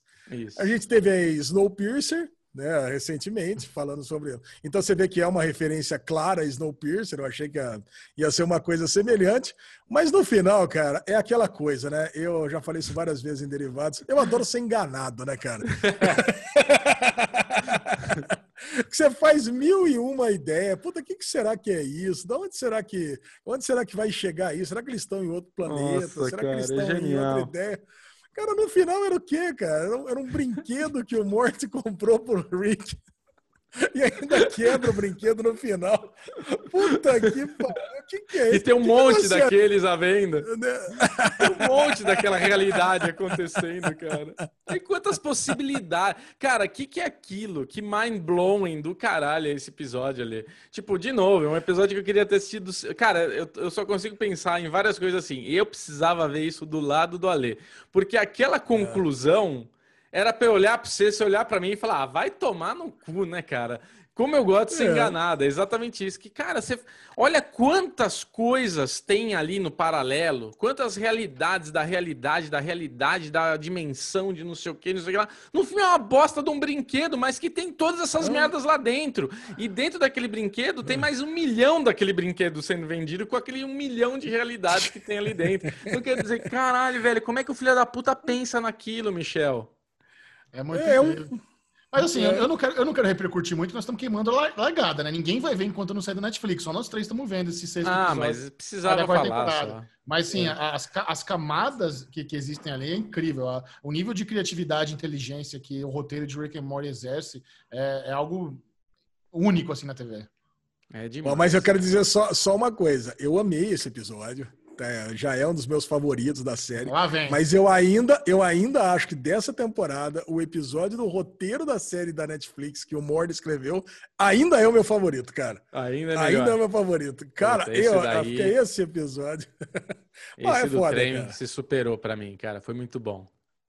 Outra é. série que Alexandre Bonfá não aguentou e assistiu foi o primeiro episódio da temporada final de Room 104, que agora com a sua quarta temporada promete encerrar aí a, a antologia dos irmãos Dumpless. E a lesão, vale a pena ou não voltar para essa temporada final de Room 104? A risadinha Deixa eu entender uma já... coisa, eu assisti, eu assisti sozinho? Claro, né? Puta que pariu, cara. Sim. Eu vou falar, cara, quando, quando se trata de Room 104, é aquele negócio. É, é um episódio bom para cada três episódios ruins. Eu já. Eu, eu queria me convencer. Eu já cheguei a falar que tem episódios excelentes e episódios muito ruins. Mas eu tô chegando à conclusão que é, tem episódios excelentes para três, quatro episódios ruins. E, puta, eu não entendo. Eu não sei se vão ter episódios excelentes nessa, tempo, nessa quarta temporada. Mas eles escolheram um episódio que é uma bosta para começar, cara. É um episódio, mas, cara, mas é um episódio. É sério, eu, eu fiquei constrangido do episódio tá tão ruim, tá assistindo Calu. Ela virou para mim: Você não gostou disso aí, não, né? Falei, não, eu não gostei, cara. Eu não gostei. Porque você imagina, o, o mote é o seguinte: eles estão naquele quarto de sempre, que eles estão sempre encontram. Tem, tem uma galera que é muito fã de um músico que desapareceu há muito tempo e tá meio que mendigando, e eles chamam esse cara para fazer um show particular para eles no quarto.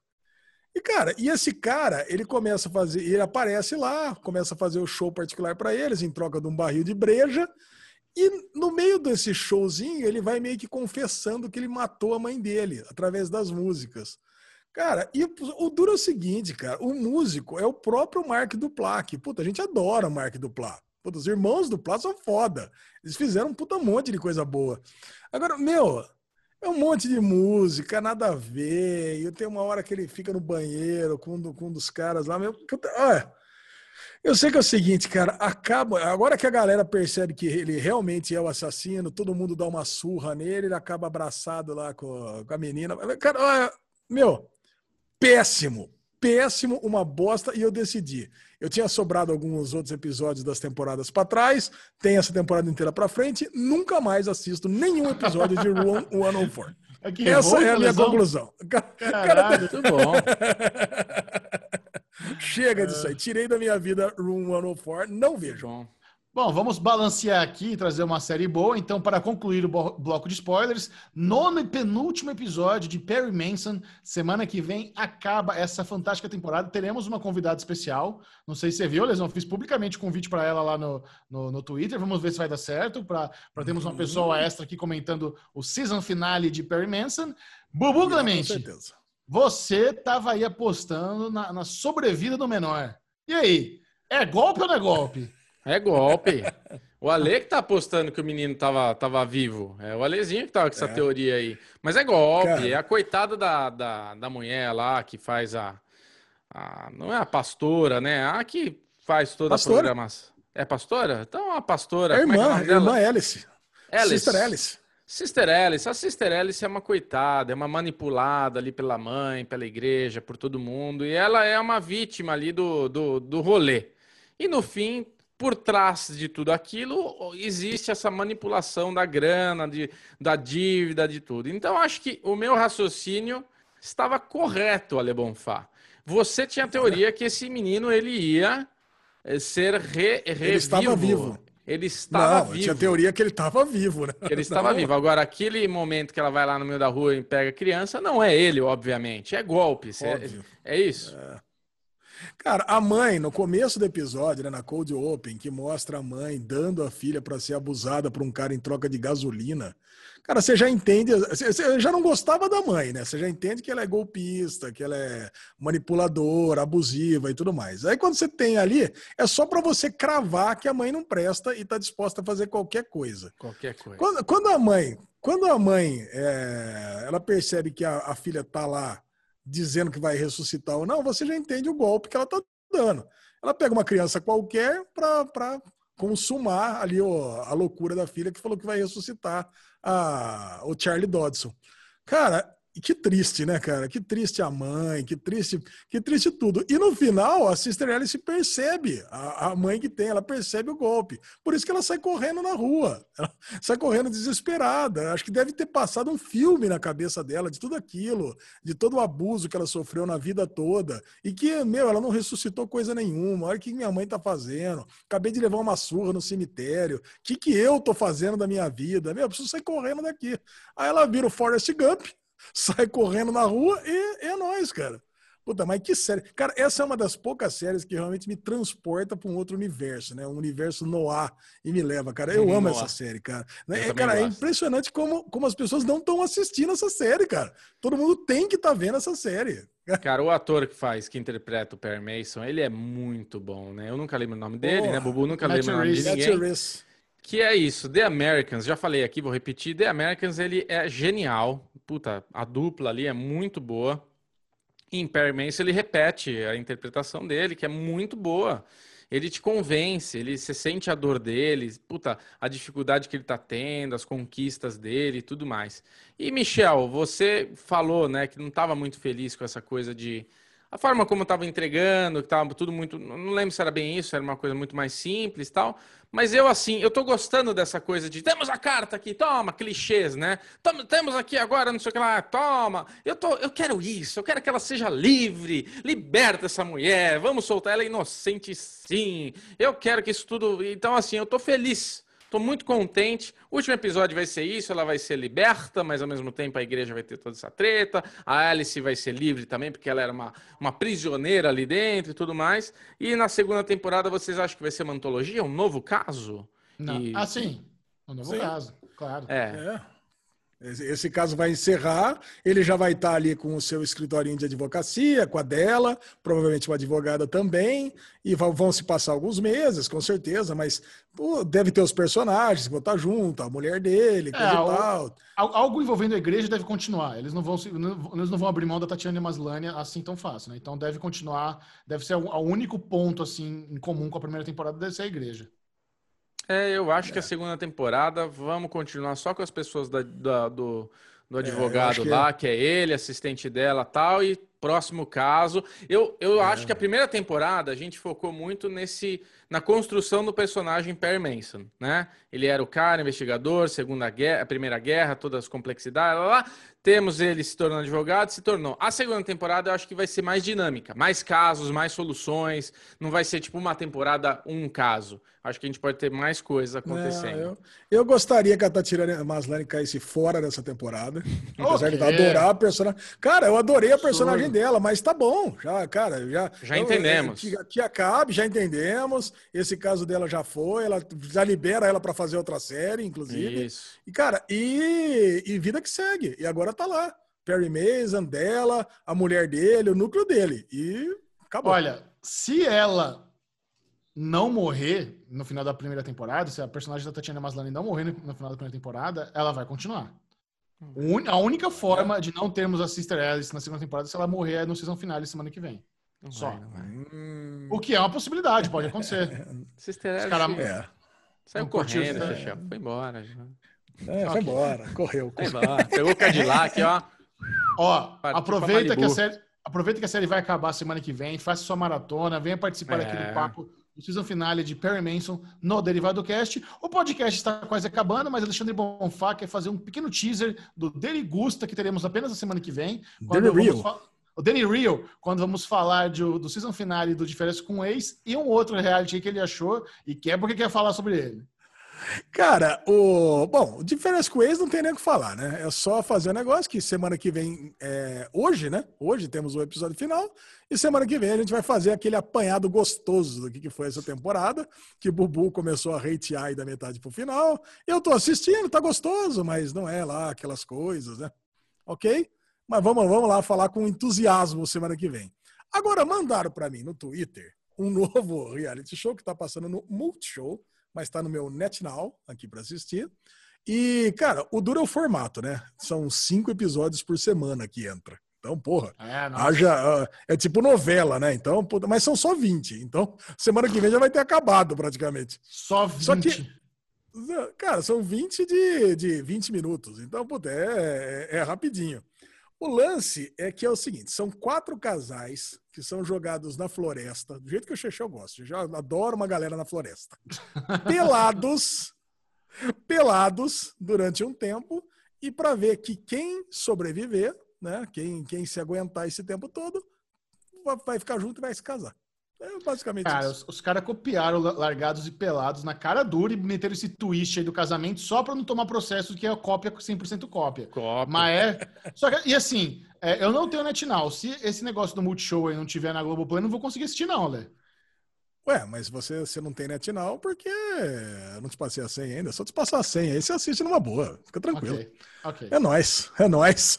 Mas, mas, mas o, o, grande alarde aí do, do mundo do reality show é que anunciou ontem o elenco do Big Brother All Stars, nova temporada. Ah, lesão. Ah, o que? Austrália, Canadá? Não, All Stars são os participantes veteranos de outras temporadas que agora vão se juntar na, na mesma casa. Já teve a edição do All Stars antes da, da versão americana e agora essa é a a segunda vez do All Stars. Então não perca, a partir de semana que vem, comentários semanais do Big Brother All Stars. Ah!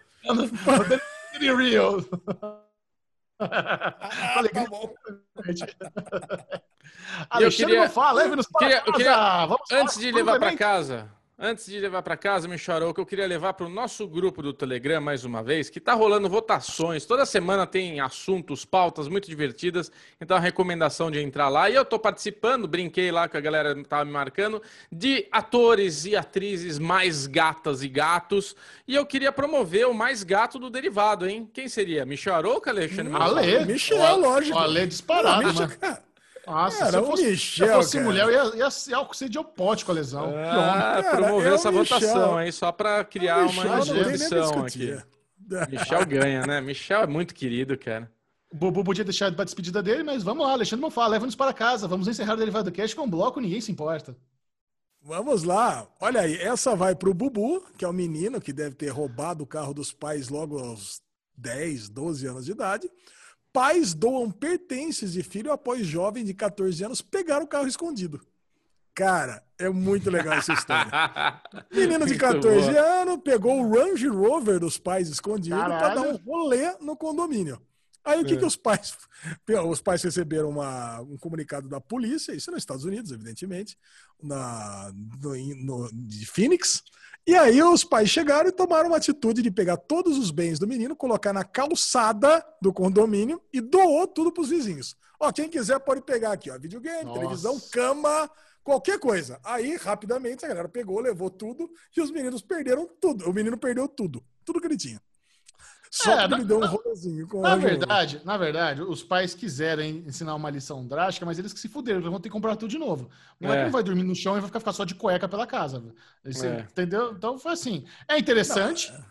Pela, você vai ser punido, vai perder tudo suas merda. Mas depois tem que comprar tudo. Com certeza é Playboy, tem Range Rover. Então vai comprar tudo novo. Então não adiantou porra nenhuma. Eu pensei a mesma coisa, cara. Pensei a mesma coisa. Falei, o que, que adianta dar a cama embora? Depois vai lá tem que comprar outra cama. Pois é. Da televisão embora. Aí o moleque fica assistindo televisão na sala o tempo inteiro. Depois vai ter que comprar outra televisão para ele, não parar de encher o saco, assistir YouTube na sala.